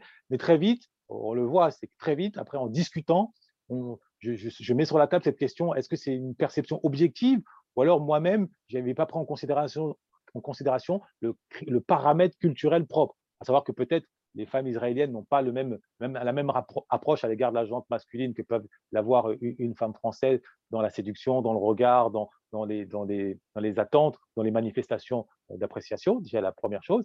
Euh, et puis la deuxième chose, ça par contre, ça aussi c'est réel, c'est que euh, Israël étant une, jeune nation, d'un point de vue en tout cas, euh, dire politique, euh, non pas religieux mais politique, eh bien, elle a eu recours, comme beaucoup de pays d'Orient et même comme quasiment la totalité des pays occidentaux euh, aux quatre coins du monde, eh bien, euh, à, une main-d'œuvre. il se trouve, on le voit pas qu'en Israël, on le voit au Liban, on le voit en Arabie Saoudite, on le voit partout, il trouve que la main-d'œuvre majoritaire, c'est celle qui vient du Sud. Donc, c'est les Africains ou les Indiens, et qui, donc, dans les faits, qu'est-ce que ça donne? Quand vous quittez Paris, où vous pouvez voir des Afros certes, parfois, certains sont à Gare du Nord ou à Château-Rouge à vendre des mets ou à être interpellés par la police, mais vous pouvez également, à la défense, en voir au volant de gros véhicules ou en costume trois pièces. Et eh bien, en Israël, ça, je ne l'ai pas vu. Les seuls afros que j'ai vus à Tel Aviv, ils avaient soit un balai, soit ils étaient au, fond d'une, au, fin, fond d'une cuisine, et toujours en, baissant la tête. Donc ça, il y a, cette réalité-là de presque une sorte d'apartheid qui, m'avait heurté. mais après, je me suis rendu à Jérusalem. Et, là, il y a eu un, Dieu merci pour moi en tout cas, un autre basculement. Bon, après, je ne vais pas raconter tout le livre, je laisse quand même le soin au, lecteur de, découvrir. Mais il y a vraiment, pour moi, il y a eu deux Israël. Il y a eu Israël de Tel Aviv et puis Israël de Jérusalem. Cela étant, cet apartheid dont vous faites état euh, euh, était, également présent en France euh, il y a déjà quelques années, hein, précisons-le quand même. je, sur cet interrogatoire-là, en effet, c'est plutôt parlant, mais vous dites aussi à un moment donné que cette absence de regard en Israël ne vous a pas, n'a pas bouleversé votre foi. vous dites à un moment donné, de mémoire, je cite, mais que même si tous les, Juifs ou les Israéliens vous crachaient dessus, ça ne changerait rien, ça n'ébranlerait pas votre foi. Ça, c'est extrêmement fort. quel est votre rapport à la fois, à la fois justement de, la religion juive? Alors, et c'est pour ça que tout à l'heure, je, voulais rebondir sur l'un de vos propos précédents. Merci de, du coup de me poser cette question. Quand vous, avez présenté Frédéric et donc moi comme ayant, étant devenu juif en prison, eh moi, je ne me vis pas comme quelqu'un qui est devenu juif. Je me vis comme quelqu'un qui a découvert sa, judéité, donc qui, a découvert qu'il l'était. Et c'est à ce titre que, quel que soit ce qu'on dira, et quels que soient les, tombeaux d'insultes ou les manifestations de rejet qu'on pourrait m'observer, je dis bien on pourrait, et Dieu merci, j'ai beaucoup de frères juifs, mais hypothétiquement qu'on pourrait m'observer, ça ne changerait absolument rien à mon rapport au judaïsme. Et la meilleure des preuves, de manière à ce que je puisse eh, dormir sereinement dans ma foi, c'est que, alors c'est interdit euh, par euh, des, lois juives, hein, euh, mais la meilleure des preuves, c'est que je suis même tatoué mon appartenance juive sur le visage. C'est-à-dire qu'on me, quand on me voit, on voit le rail. Bon, de fait. Donc, moi, c'est, alors c'est un peu excessif. C'est l'artiste que je suis qui a ce côté un peu excessif, je vous l'accorde. Mais c'est pour dire à la face du monde que quoi que vous disiez, quoi que vous pensiez, moi je suis ce que je suis. Et dans le je suis, il y a notamment le je suis juif. Et y compris face un, rabbin orthodoxe qui me dirait non, toi tu n'es pas juif, où sont tes papillotes, où sont, euh, tu n'observes pas les mitzvot, tu manges pas cachère, euh, montre-moi si tu es circoncis, etc., etc. Bon, donc moi concrètement, c'est pour ça que je suis à ce niveau-là, moi parfaitement à l'aise euh, avec, cette problématique, et c'est ce qui m'a permis aussi d'évoquer ce, sujet, ce passage à, Tel Aviv qui a été très très fort, évidemment, mais qui en aucun cas, ni de près ni de loin, n'a pu ébranler ma foi, mais il a certes ébranlé mon sentiment d'appartenance. Il y a deux choses différentes. Il y a la foi, c'est-à-dire le côté euh, transcendant entre moi et le Très-Haut et le divin. Et puis maintenant, il y a le sentiment d'appartenance entre moi et euh, une communauté, en l'occurrence la communauté juive. Eh bien, s'il est vrai qu'à Tel Aviv, ce sentiment d'appartenance a été fissuré, et il est, finalement, il a été euh, réconforté ou rafistolé à Jérusalem. Mais je ne vous en dis pas trop parce que je ne vais pas raconter, je réinsiste, tout l'ouvrage. Euh, je ne sais plus combien de, passages vous nous aviez préparé, Ludovic Herman, c'était deux ou trois, mais si on peut lire le, deuxième, c'est parfait. le, deuxième? Nous sommes tout oui. D'accord. C'est un régal. Alors dites-moi, si, est-ce que j'aurai le, temps pour le troisième ou pas? Bien sûr, bien sûr, bien sûr. Ah ok, très bien. Alors si, on a trois, bah, alors là, là le, deuxième, alors qui, je plante quand même rapidement le décor, euh, c'est cette fois-ci euh, le, diable qui vient parler à une femme, mais non des moindres, c'est-à-dire à la, à la femme, à la, euh, le modèle de la femme fatale. Voilà. Et qui a une particularité sociale, mais vous allez le découvrir. Euh, cette robe n'est pas un peu osée. J'ai envie d'être sexy sans être vulgaire. Je ne veux pas être prise pour une de ces escortes assoiffées de pétrole saoudien qui pullulent aux abords des bars des hôtels de luxe. Vulgaire Ma chérie, le thème vulgaire a principalement été inventé pour les femmes qui n'ont pas la chance d'avoir un joli corps et leur permettre ainsi de le cacher sans nourrir le moindre regret. En traitant de vulgaire celle dont le corps a été béni par Dame Nature, la horde des malchanceuses vraies jalouses parviennent à préserver intact leur goût de vivre comme le cocktail Room Zouk RSA préserve les Antilles du vent de la révolte. Enfile donc cette somptueuse robe rouge, super moulante, qui te rend ultra désirable et donc ultra puissante. Et tu seras ce que tu dois être, la reine. Mieux, l'impératrice. Tu n'auras plus qu'à te baisser pour choisir le chien en pantalon qui, te plaira et qui n'aura qu'un rêve, de laper les orteils comme certains politiques rêvent de carchériser les banlieues sombres, sauf celles où leurs ados et leurs conseillers vont se ressourcer en cocaïne. Un chien en pantalon, c'est drôle, mais, mais tu te trompes sur mon compte. Je cherche un homme, un vrai, un beau-père pour mon fils. Je ne veux pas d'un animal de compagnie. Tenir quelqu'un en laisse, lui donner des ordres et des croquettes, très peu pour moi. Hein, c'est mignon. Elle se voile la face comme une saoudienne. Je me demande ce que, ce que tu gagnes à te bercer d'illusions. Les hommes à l'image de celui que tu espères rencontrer n'existent qu'au cinéma. Dans la vraie vie, il n'y a que des chiens et chaque femme choisit celui qui convient le mieux à ses goûts. Une fois qu'elle l'a trouvé, elle doit s'appliquer à le dresser. Ah non, je le répète, je ne veux pas dresser mon homme, je veux l'aimer et le choyer.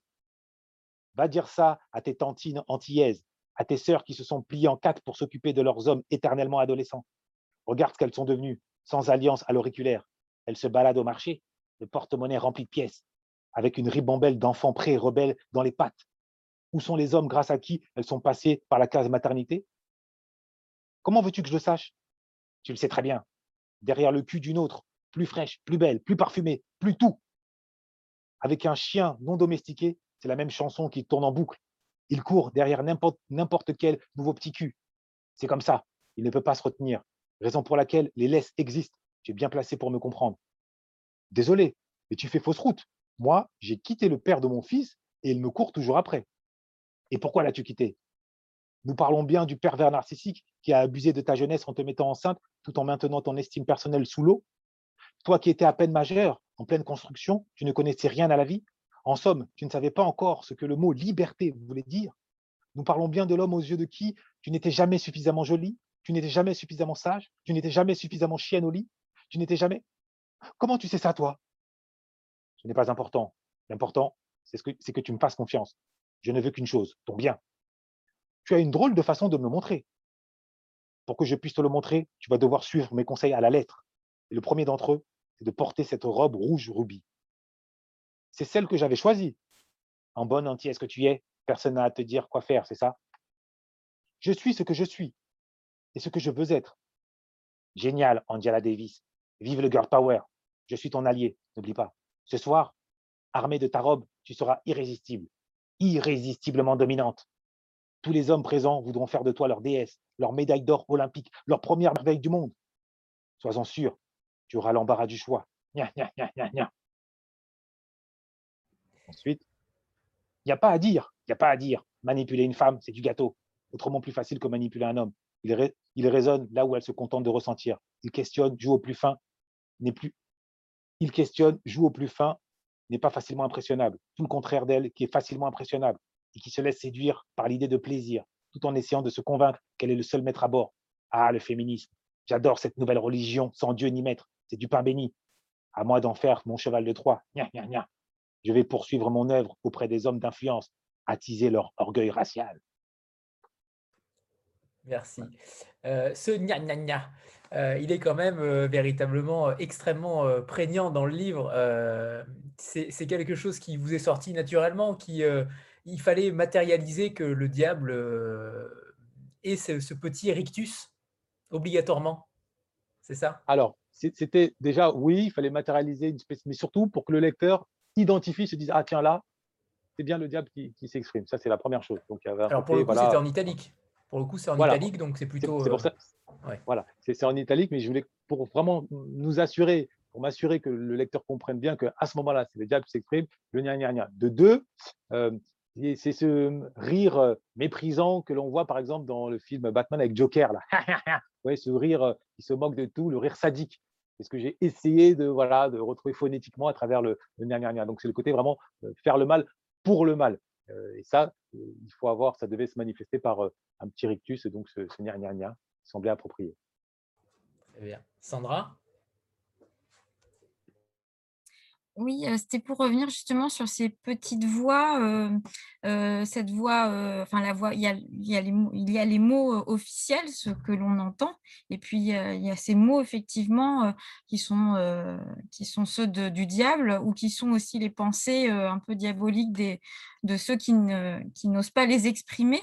Je voulais savoir, si, finalement d'après vous alors vous avez sans doute un petit peu déjà répondu à ça, mais Heu, si d'après vous, heu, la société ne se porterait pas mieux si, heu, justement, parfois ces voix officieuses qu'on n'entend pas s'exprimaient davantage? Alors, vous savez, c'est bah, merci pour pour cette question et ça nous renvoie, au débat j'allais dire à la frontière, idéologique qui sépare, la France, des États-Unis, pour la faire courte, c'est-à-dire autour de la question de la liberté d'expression. Aux États-Unis, on a le droit de tout dire. Euh, mais ce n'était pas uniquement euh, un festival de, liberté d'expression pour le festival. Euh, c'est plutôt, ça part de l'idée, c'était théorisé par John Locke, selon laquelle eh bien, la confrontation des, vérités, en tout cas des croyances, des affirmations, ne peut que profiter au, plus grand nombre, et dans une logique un peu cathartique, si besoin. À l'inverse, dans la logique actuelle française, depuis d'ailleurs la, l'adoption de la loi Pleven euh, qui lutte contre le racisme et j'en passe, quand bien même l'intention première soit bonne, eh bien, la conséquence directe, aujourd'hui on la voit, elle est dévastatrice, dans la mesure où eh bien, on évite publiquement de faire étalage, de faire état de ce que l'on pense, mais pour autant, on le pense. Et étant donné qu'on évite de le dire, ben, on n'est pas confronté à un contradicteur. On se contente de le dire bah, avec, en zone de confort intellectuel, avec des gens qui nous ressemblent, qui pensent comme nous, et ce qui, si bien que ça nous renforce dans nos croyances, on n'est jamais. Euh, le meilleur exemple, c'est un Alain Soral. Euh, en, comité restreint, ça nous renforce. Les gens qui pensent comme nous, bah, ils disent T'as raison, c'est vrai, t'as raison. Chacun vient mettre sa pierre à l'édifice de la conviction. Et ça crée des, citadelles, des, forteresses, hein, cette fois-ci indestructibles. Et au bout du compte, bah, c'est des dialogues de sourds. C'est que quand après, sur les plateaux de télévision, chacun a son porte-parole, eh bien, ça, ne s'écoute plus. Les arguments ne s'écoutent plus. C'est chacun est dans l'impective, dans la violence. Et c'est pour cette raison notamment, euh, un livre comme Balance ta haine a, une vertu. C'est pour remettre au centre de l'attention, au centre de la table, cette euh, idée selon laquelle, et ça c'est une idée, vieille idée talmudique, hein, c'est-à-dire que le, débat entre deux sages, entre des idées, profite à la sagesse, profite à la vérité. C'est-à-dire que c'est euh, le faire aiguise le faire sans cette confrontation dialectique, on ne peut pas faire jaillir la vérité.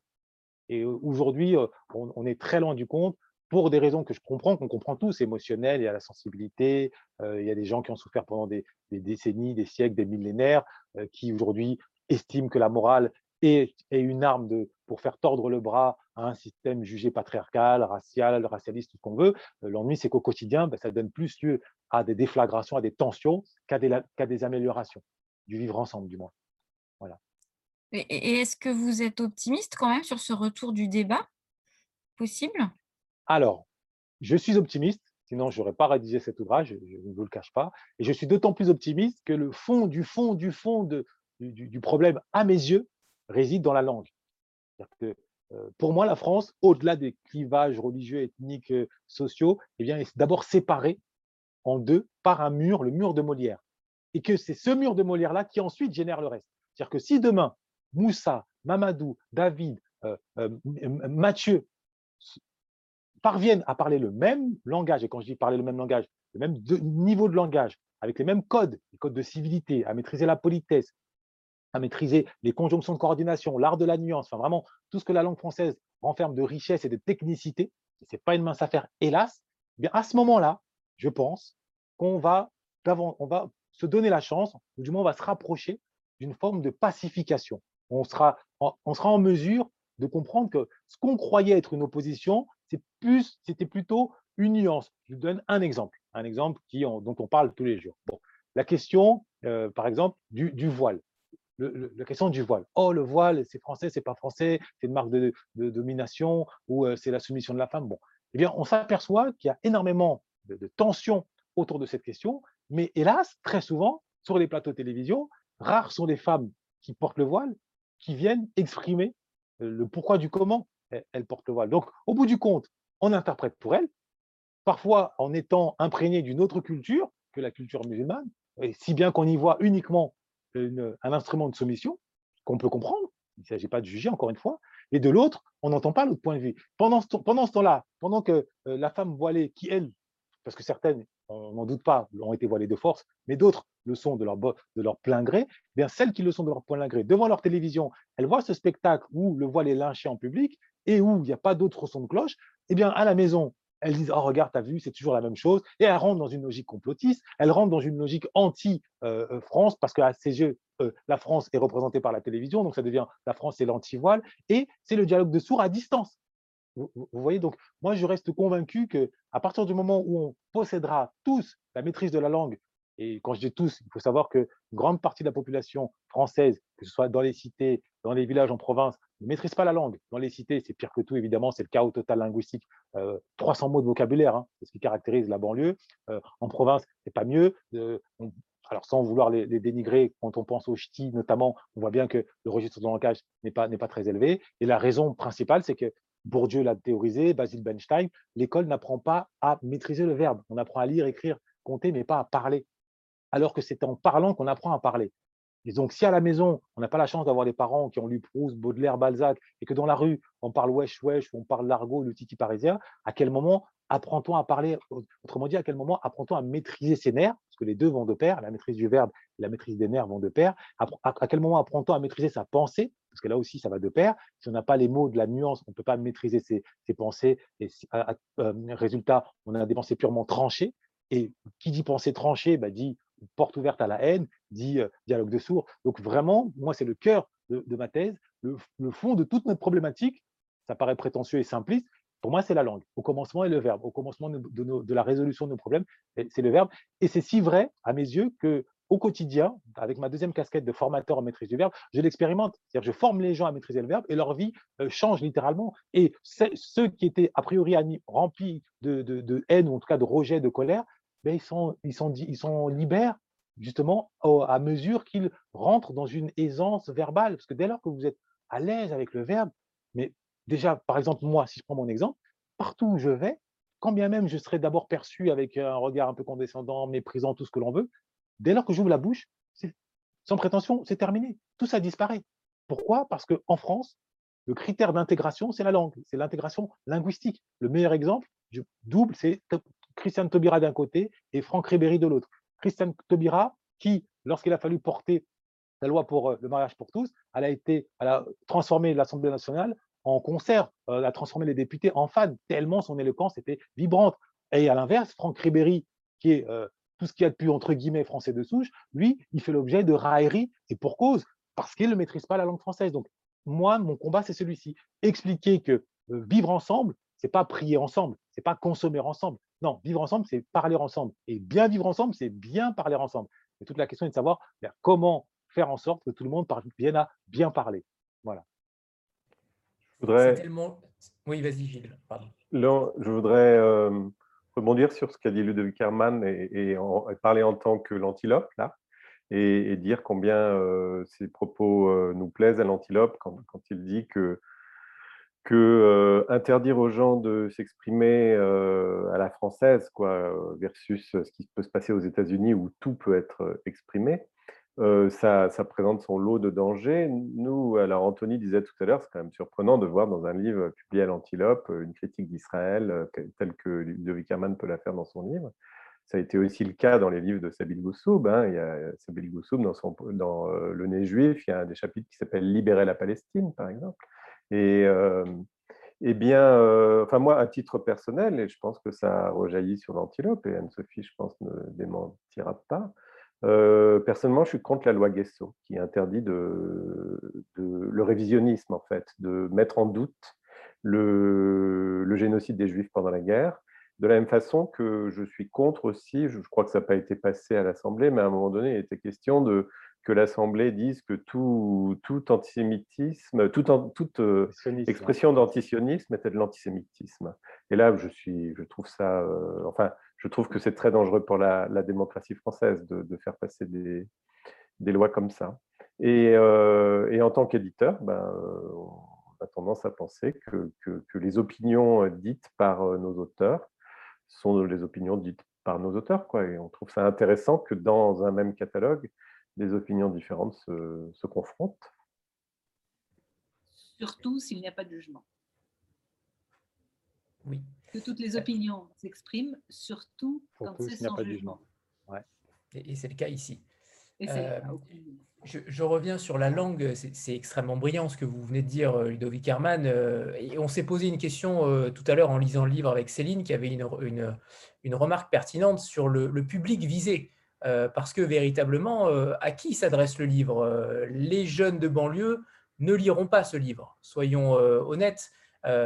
donc, à qui s'adresse le livre? Comment fait-on changer les choses avec un livre pareil? Véritablement, c'est un pari, euh, mais justement, est-ce que vous êtes allé le défendre dans les écoles? Est-ce qu'il y a, euh, alors peut-être pas encore, mais euh, c'est plutôt délicat en ce moment, mais est-ce que vous faites des sorties dans les écoles pour ce discours? Est-ce que comment vous voyez ça? Quel est le public visé réellement? Alors, concernant le public visé, en toute fausse modestie, il est large. C'est comme la sécurité sociale, de 7 ans à 77 ans. C'est-à-dire que tout le monde, en tout cas moi, mon, l'objectif, hein, c'était que n'importe quelle personne qui soit qui est en mesure, en capacité de lire, eh bien, prenne plaisir à, lire l'ouvrage euh, quand s'il tombe dessus. Donc ça, c'est l'ambition première. Alors évidemment, euh, un jeune de 25-30 ans qui a de temps en temps une oreille dans Booba euh, va être peut-être plus, va être moins allergique à, certaines phrases qu'une dame qui ne fait qu'écouter Chopin et Tchaïkovski. Bon, nous sommes d'accord. il n'empêche, il n'empêche qu'à certains autres passages peuvent mettre en joie euh, cette même dame et lui, faire découvrir aussi euh, la réalité euh, linguistique et plurielle justement de la France, donc du pays dans, lequel, dans lequel elle vit. Donc l'ambition première, c'est celle-ci. Maintenant, sur le terrain, comment moi j'opère, compte tenu de ma, deuxième casquette et surtout également du succès, en tout cas d'estime de, prison, qui m'a ouvert certaines portes, qui m'a donné accès notamment au statut de, de, de membres du jury euh, national du concours d'écriture organisé par, euh, par euh, la fondation M6. J'accède, j'interviens dans certaines prisons. Pas plus tard que la semaine dernière, je me trouvais à la prison de Lyon. Dans le cadre donc de ce concours, j'interviens pour transmettre mon message, c'est-à-dire s'intégrer, c'est maîtriser le verbe. Maîtrise ta vie pour maîtriser le verbe. Et ça, je le transmets tant, autant dans le point de vue privé, en tant que professionnel auto-entrepreneur que point de vue comme ça public lors de mes interventions. Maintenant, après, évidemment, euh, l'idéal, euh, même l'idée, serait que, bien, par le jeu des journalistes, bien que je, me, que je bénéficie d'un coup de projecteur, ça a déjà été un peu le cas, je fais l'objet d'une publicité, je suis l'égérie du stylo pilote, pour lequel, du coup, on m'a consacré une petite publicité, eh bien, que j'intervienne sur un, plateau de télé, dans le cadre d'un débat contradictoire ou pas, et à ce moment-là, que je puisse faire état de, cette idée qui n'est pas une idéologie, qui est d'une concret, étant donné que en plus d'offrir un diagnostic, j'offre surtout un remède très concret, très factuel, qui ça fait deux ans que je suis formateur en maîtrise du verbe. J'ai les témoignages, les gens, leur vie change littéralement en, six mois. C'est pas une mince affaire parce que je leur, apprends fondamentalement la langue française. Non pas que je sois plus aguerri qu'un Claude Agege ou qu'un Alain Ray. Non, c'est tout simplement que pour connaître une maladie, il est préférable de connaître un ancien malade. Et, si pour couronner le tout, cet ancien malade est devenu médecin et a appris la médecine, euh, que demander de plus? Et, je pense être, cet ancien malade qui a appris la médecine linguistique et qui est en, capacité, parce que je le prouve tous les jours, de le faire. Donc en gros, tout se joue sur la volonté, aujourd'hui maintenant, entre moi et le plus grand nombre, c'est la volonté euh, médiatique. C'est-à-dire euh, ce que vous faites vous, ce que d'autres pourraient faire à travers leur, blog ou plus avec plus d'impact éventuellement en termes d'audience, euh, un, média. On a eu accès à, LCI, un postcard sur STI. Voilà, si demain un média euh, me dit, voilà, il m'invite, à ce moment-là, ça permettra de donner effectivement une dynamique, euh, une ampleur tout autre à, ce projet. maintenant, moi, comme je vous l'ai dit, j'ai une foi cheville encore. Je sais que ça arrivera. Je ne sais pas quand. Et en attendant, ben, je continue à faire ce que j'ai à faire chaque jour, comme si c'était le dernier jour. C'est-à-dire, euh, j'écris, je lis, euh, je transmets. Alors, je, peux ajouter, une petite chose, excuse-moi Anthony. Euh, c'est juste que pour, au moment de la sortie de prison, Ludovic Herman a été invité quand même dans, dans, un lycée, c'était dans le sud de la France, dans le Var, hein, c'est ça Ludovic Herman C'est ça.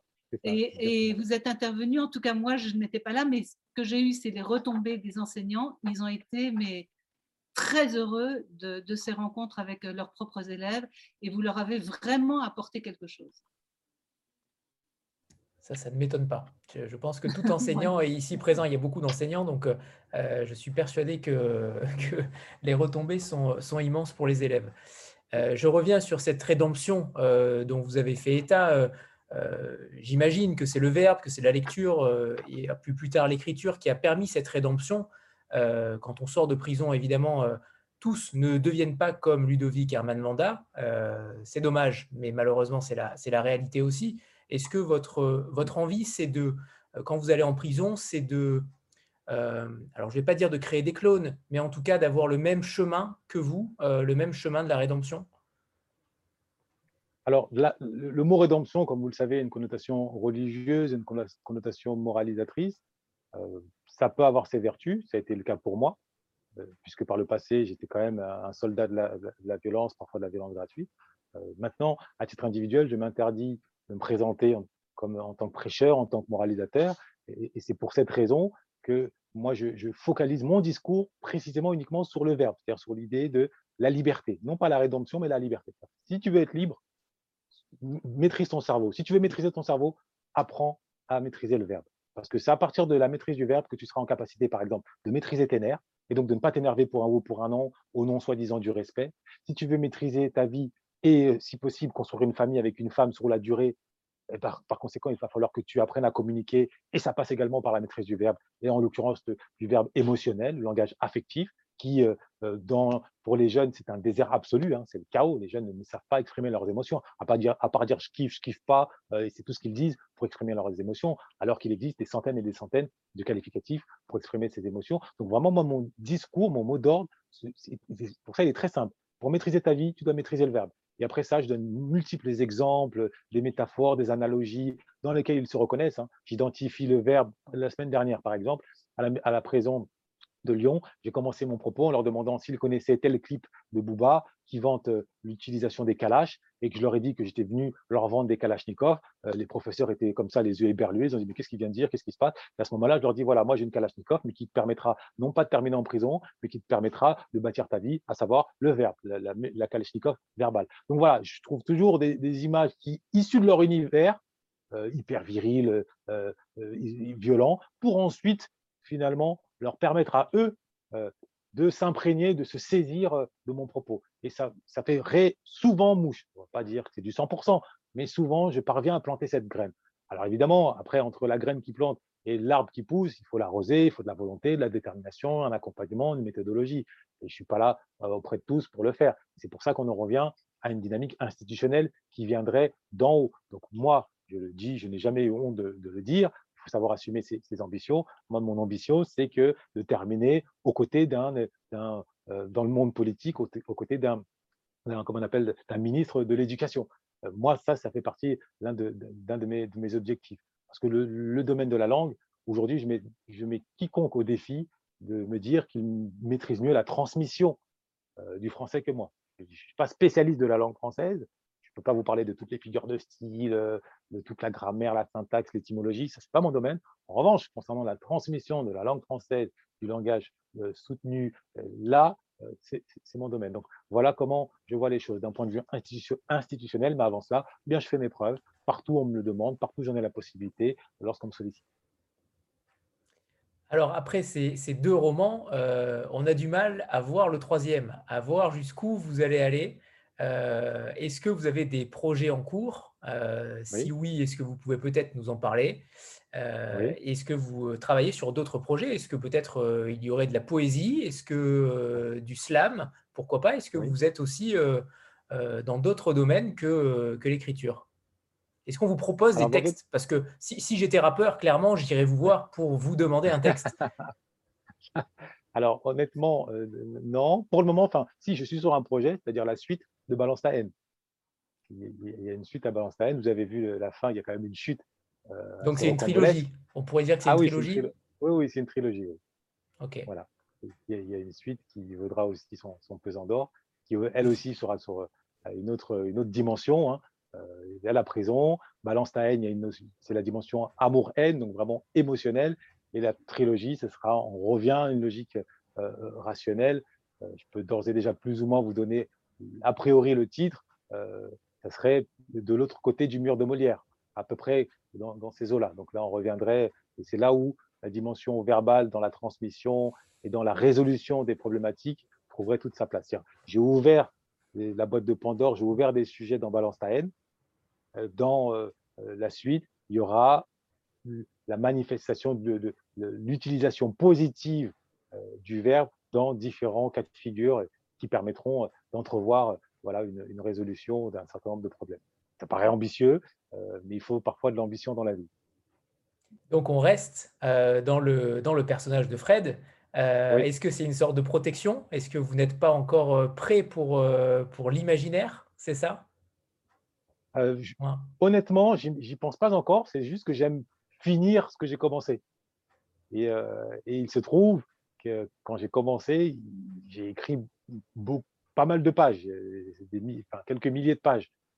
Et donc c'est comme ça que je, petit à petit, j'essaye de achever ma, ma, première trilogie. Après, j'ai d'autres projets, c'est plus imaginaires à l'esprit, euh, qui verront le jour. Euh, ne vous inquiétez pas, je ne vais pas me contenter de faire un copier-coller de mon vécu, quand bien même ce vécu soit euh, assez dense. Il y aura vraiment, je vais, je vais aller dans un ailleurs. Parfait, parfait. On a hâte. On a hâte. en tout cas, pour l'instant, ceux qui n'ont pas encore découvert Balance ta concentrez-vous sur Balance ta euh, Gilles, et, Gilles et Anne-Sophie, peut-être euh, un, petit, euh, un petit interlude pour nous parler de, l'actualité L'Antilope. Alors, il y a la collection Poche qui vient de sortir, mais également D-Books qui va, qui, je crois qu'il n'est pas encore sorti. Il va bientôt sortir. Est-ce que vous pouvez nous en dire un, petit mot? Alors, la collection de Poche, on a donc parlé de prison, mais je voudrais attirer votre attention sur, sur un texte qui est qui sont les discours sur les Juifs prononcés à l'Assemblée nationale en 1789 par certains députés euh, pour savoir s'il fallait intégrer les Juifs dans la nationalité française ou pas, dans la citoyenneté française. Et c'est, je, je, parle ça parce que c'est les mêmes problématiques que celles que Ludovic Wanda aborde dans, dans, ses livres. C'est-à-dire, euh, quand, quand, vous lisez ces textes à l'heure actuelle, vous avez l'impression euh, d'être dans la France contemporaine, en fait. Euh, où la France contemporaine se pose la question de savoir s'il faut intégrer certaines personnes dans la citoyenneté française. C'est-à-dire que si une femme voilée, par exemple, a le droit d'être citoyenne française, j'exagère un petit peu, mais c'est quand même de ça dont on parle. Et donc, euh, on voit qu'il y a 200 ans, c'était déjà la même problématique à l'égard des Juifs qui vivaient sur le, territoire français depuis des siècles, mais qui n'étaient pas considérés comme citoyens français. Et c'est un texte inédit puisqu'il n'est pas sorti en grand format. Alors, il est inédit à l'Antilope, effectivement, il n'est pas sorti en, grand format, mais ça a évidemment été euh, publié à l'époque, enfin, dans les, au journal officiel de, la toute nouvelle République française. Quoi.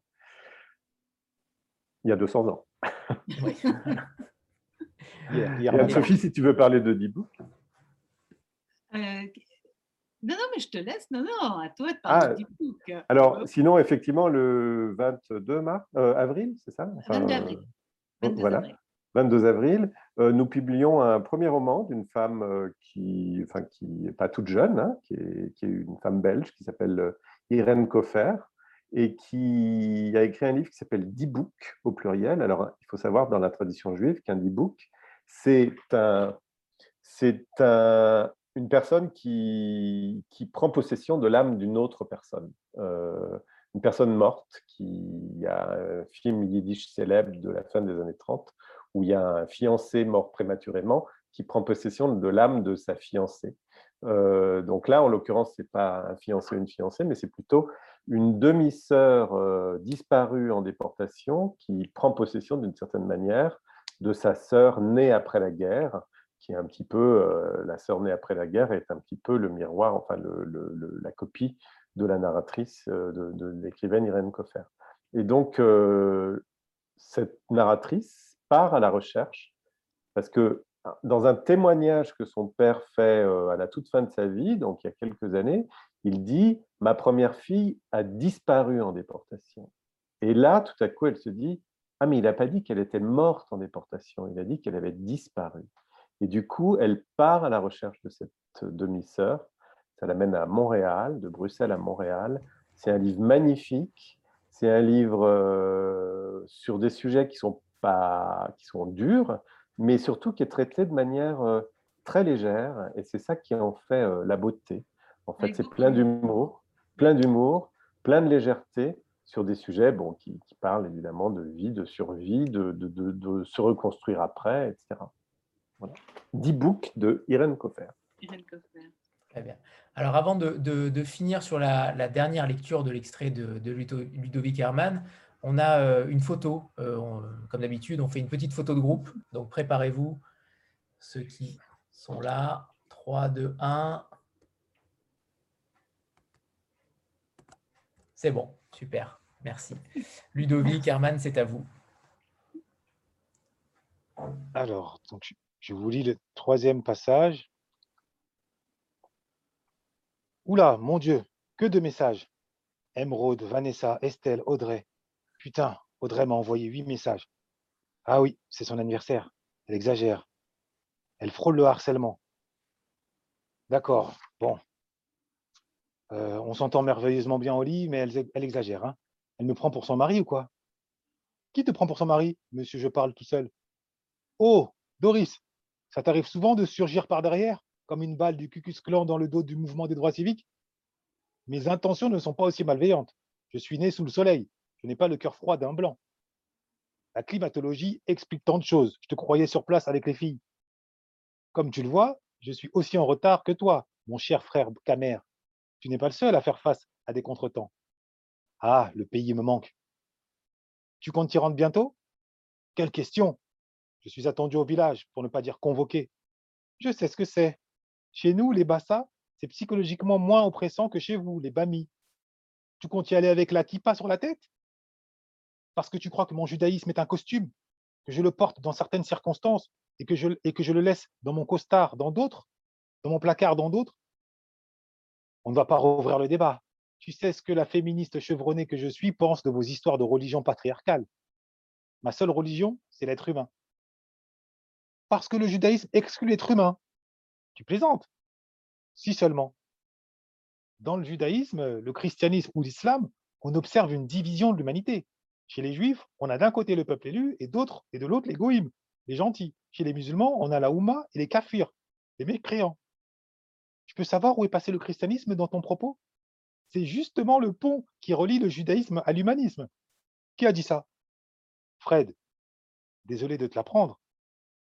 Mais de ne pas être encombré par des testicules ne m'empêche pas de produire ma propre pensée. Je suis capable et de me maquiller et de penser. Je suis en grande forme aujourd'hui. Je retrouve ma Doris. Tu disais, le christianisme est le pont Oui, si l'homme est d'abord et avant tout un pécheur, et si vivre, c'est s'améliorer, avec le christianisme, alors le christianisme a renversé l'ordre moral du judaïsme. Là où, dans le judaïsme, le juif est élu et doit se battre pour mériter l'élection, dans le christianisme, l'humain est déchu. Ah, j'ai saisi. Donc, selon toi, le judaïsme s'enracine dans un complexe de supériorité intrinsèquement anti-humaniste, au contraire du christianisme qui, en s'enracinant dans un complexe d'infériorité, s'étend à l'ensemble de l'humanité? C'est à peu près ça. Complexe de supériorité? Et que fais-tu de la Shoah et de l'affaire Dreyfus? Pour ne prendre que ces deux exemples. Ah, les principaux gisements pétroliers des Juifs de France. Eh bien, c'est quoi cette grimace de phoque? Où est passé ton fameux sens de l'humour? Il courait pourtant sur tes lèvres il y a quelques secondes à peine. Si tu voyais ta tête, tu es devenu plus juif que les juifs. Je suis sûr que cette blague ferait rire plus d'un rabbin. Oh, inutile de me regarder comme ça, je ne suis pas la fille de Dieudonné. Bon, j'ai compris ce que tu voulais dire. L'antisémitisme fait partie de l'ADN du christianisme. Exactement, au même titre que le racisme. Pour un chrétien, le juif, c'est Judas, le traître. L'immoralité faite homme. C'est l'anti-Jésus par excellence, alors que Jésus était juif. Aimer son prochain, sauf s'il est noir ou juif. Tel est le credo de l'Église. Euh, il ne faut pas confondre le christianisme et les chrétiens. C'est moins le christianisme qui est à blâmer que certains chrétiens ce sont certains chrétiens et non l'ensemble de la communauté chrétienne qui ont cultivé l'antisémitisme et le racisme. Pas par pur utilitarisme. Le racisme et l'antisémitisme ont été les fonds de commerce de l'élite chrétienne. Le poule d'or, tu veux dire, surtout le racisme. Sans lui, pas de commerce triangulaire et pas de mission civilisatrice. Euh, je te rappelle que dans le Nouveau Testament, ni les Juifs ni les Noirs ne sont pointés du doigt comme des pestiférés. Pour le Christ, les races, ça n'existe pas. Tout le monde a sa place au paradis. Ou du moins, tout le monde peut y accéder. Pour lui, il est possible d'être, puis de ne plus être, pour être une nouvelle personne. Toi, l'ancien dealer, tu t'enorgueillis depuis ta sortie de prison d'avoir connu une renaissance. Tu es bien placé pour savoir de quoi il retourne. Quelqu'un peut-être peut-être un être sans cœur qui vit pour voir les autres trembler devant lui, puis mourir pour revenir à la vie en étant un être qui répand son amour du prochain, par-delà les frontières. C'est pas ton téléphone qui est en train de sonner? Ah, encore elle, putain. Elle est tenace, celle-là. Tu peux décrocher si tu veux, je ne m'offusquerai pas. Hors de question, je refuse d'être l'esclave de mon téléphone.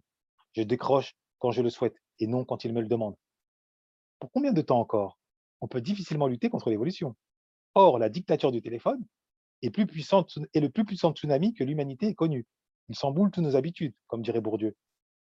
Disons que je vais faire œuvre de résistance aussi longtemps que je pourrai. C'est ta copine? Ma copine, MDR, comme disent les ados. Demande-moi plutôt si c'était une de mes copines. Les joies et les faveurs de mon dandisme ne sauraient être savourées par une seule fille, voyons. Une chose est sûre, tu es né avant l'humilité. Avant l'humilité, mais après la vérité. Ton harceleuse du jour, elle est au courant? Au courant de quoi? Qu'elle fait partie de ton harem? À quoi bon? T'es sérieux? Tu me connais, le sérieux est un luxe que je ne peux m'offrir. Je me contente de batifoler dans le loufoque. C'est moins coûteux et plus fun. T'es vraiment sérieux là? Ta franchise l'aiderait à ne pas verser dans les faux espoirs. Comment peux-tu te dire croyant et traiter une femme aussi diaboliquement? On dirait une vulgaire paire de mocassins que tu portes et que tu déposes le soir venu pour ensuite en porter une autre le lendemain et encore une autre le surlendemain. Doris, une femme pétrie de culture comme toi ne peut pas ignorer que la polygamie est le privilège de certains hommes. La vie a voulu que j'en fasse partie. Cela reste à prouver. Tu vis encore chez ta maman et tes poches ressemblent à l'économie grecque post-crise des subprimes. Un polygame doit pouvoir l'assumer financièrement, être capable, comme on dit, au pays. Sans vouloir te vexer, tu es tout sauf capable. Tu n'as toujours pas répondu. Est-elle au courant? Quel coup bas Je reconnais là la camerouinaise que tu es, ou plutôt la ruineuse qui considère l'homme comme un portefeuille. Le reste, son humour, son élégance, ses muscles, n'étant qu'une variable d'ajustement. Ma sœur, en France, une belle gueule, un beau costume, un beau sens de la conversation et un beau coup de rein compensent largement la laideur d'une poche en forme de gruyère. Si l'argent a le pouvoir d'acheter du poulet, des villas et des sacs Chanel, il reste impuissant face à l'ennui intellectuel, esthétique ou sexuel. Bref, elle doit s'en douter compte tenu de la faible fréquence à laquelle nous nous voyons. Voilà. Merci. Merci Ludovic, Herman. Euh, c'était une rencontre euh, fabuleuse. Euh, merci, merci pour cette lecture assez incroyable une fois de plus. merci Gilles, merci Anne-Sophie, ah, merci, infiniment. Merci, infiniment. C'est avec grand plaisir. C'est un cadeau que vous me faites. Ah bah, merci, merci infiniment. Merci à tous, hein, vraiment. Merci à, très bientôt Ludovic Herman. À bientôt. à bientôt, Merci. À très Bonne soirée. Et bravo encore pour ce que vous écrivez, c'est euh, stupéfiant. Merci. Bah, merci beaucoup. À très vite, Anthony, pour les 50 lentilapes. Avec plaisir. Tu as mon accord, tu le sais. Au revoir tout le monde. Merci infiniment. Au revoir à tous. Au revoir. Au revoir.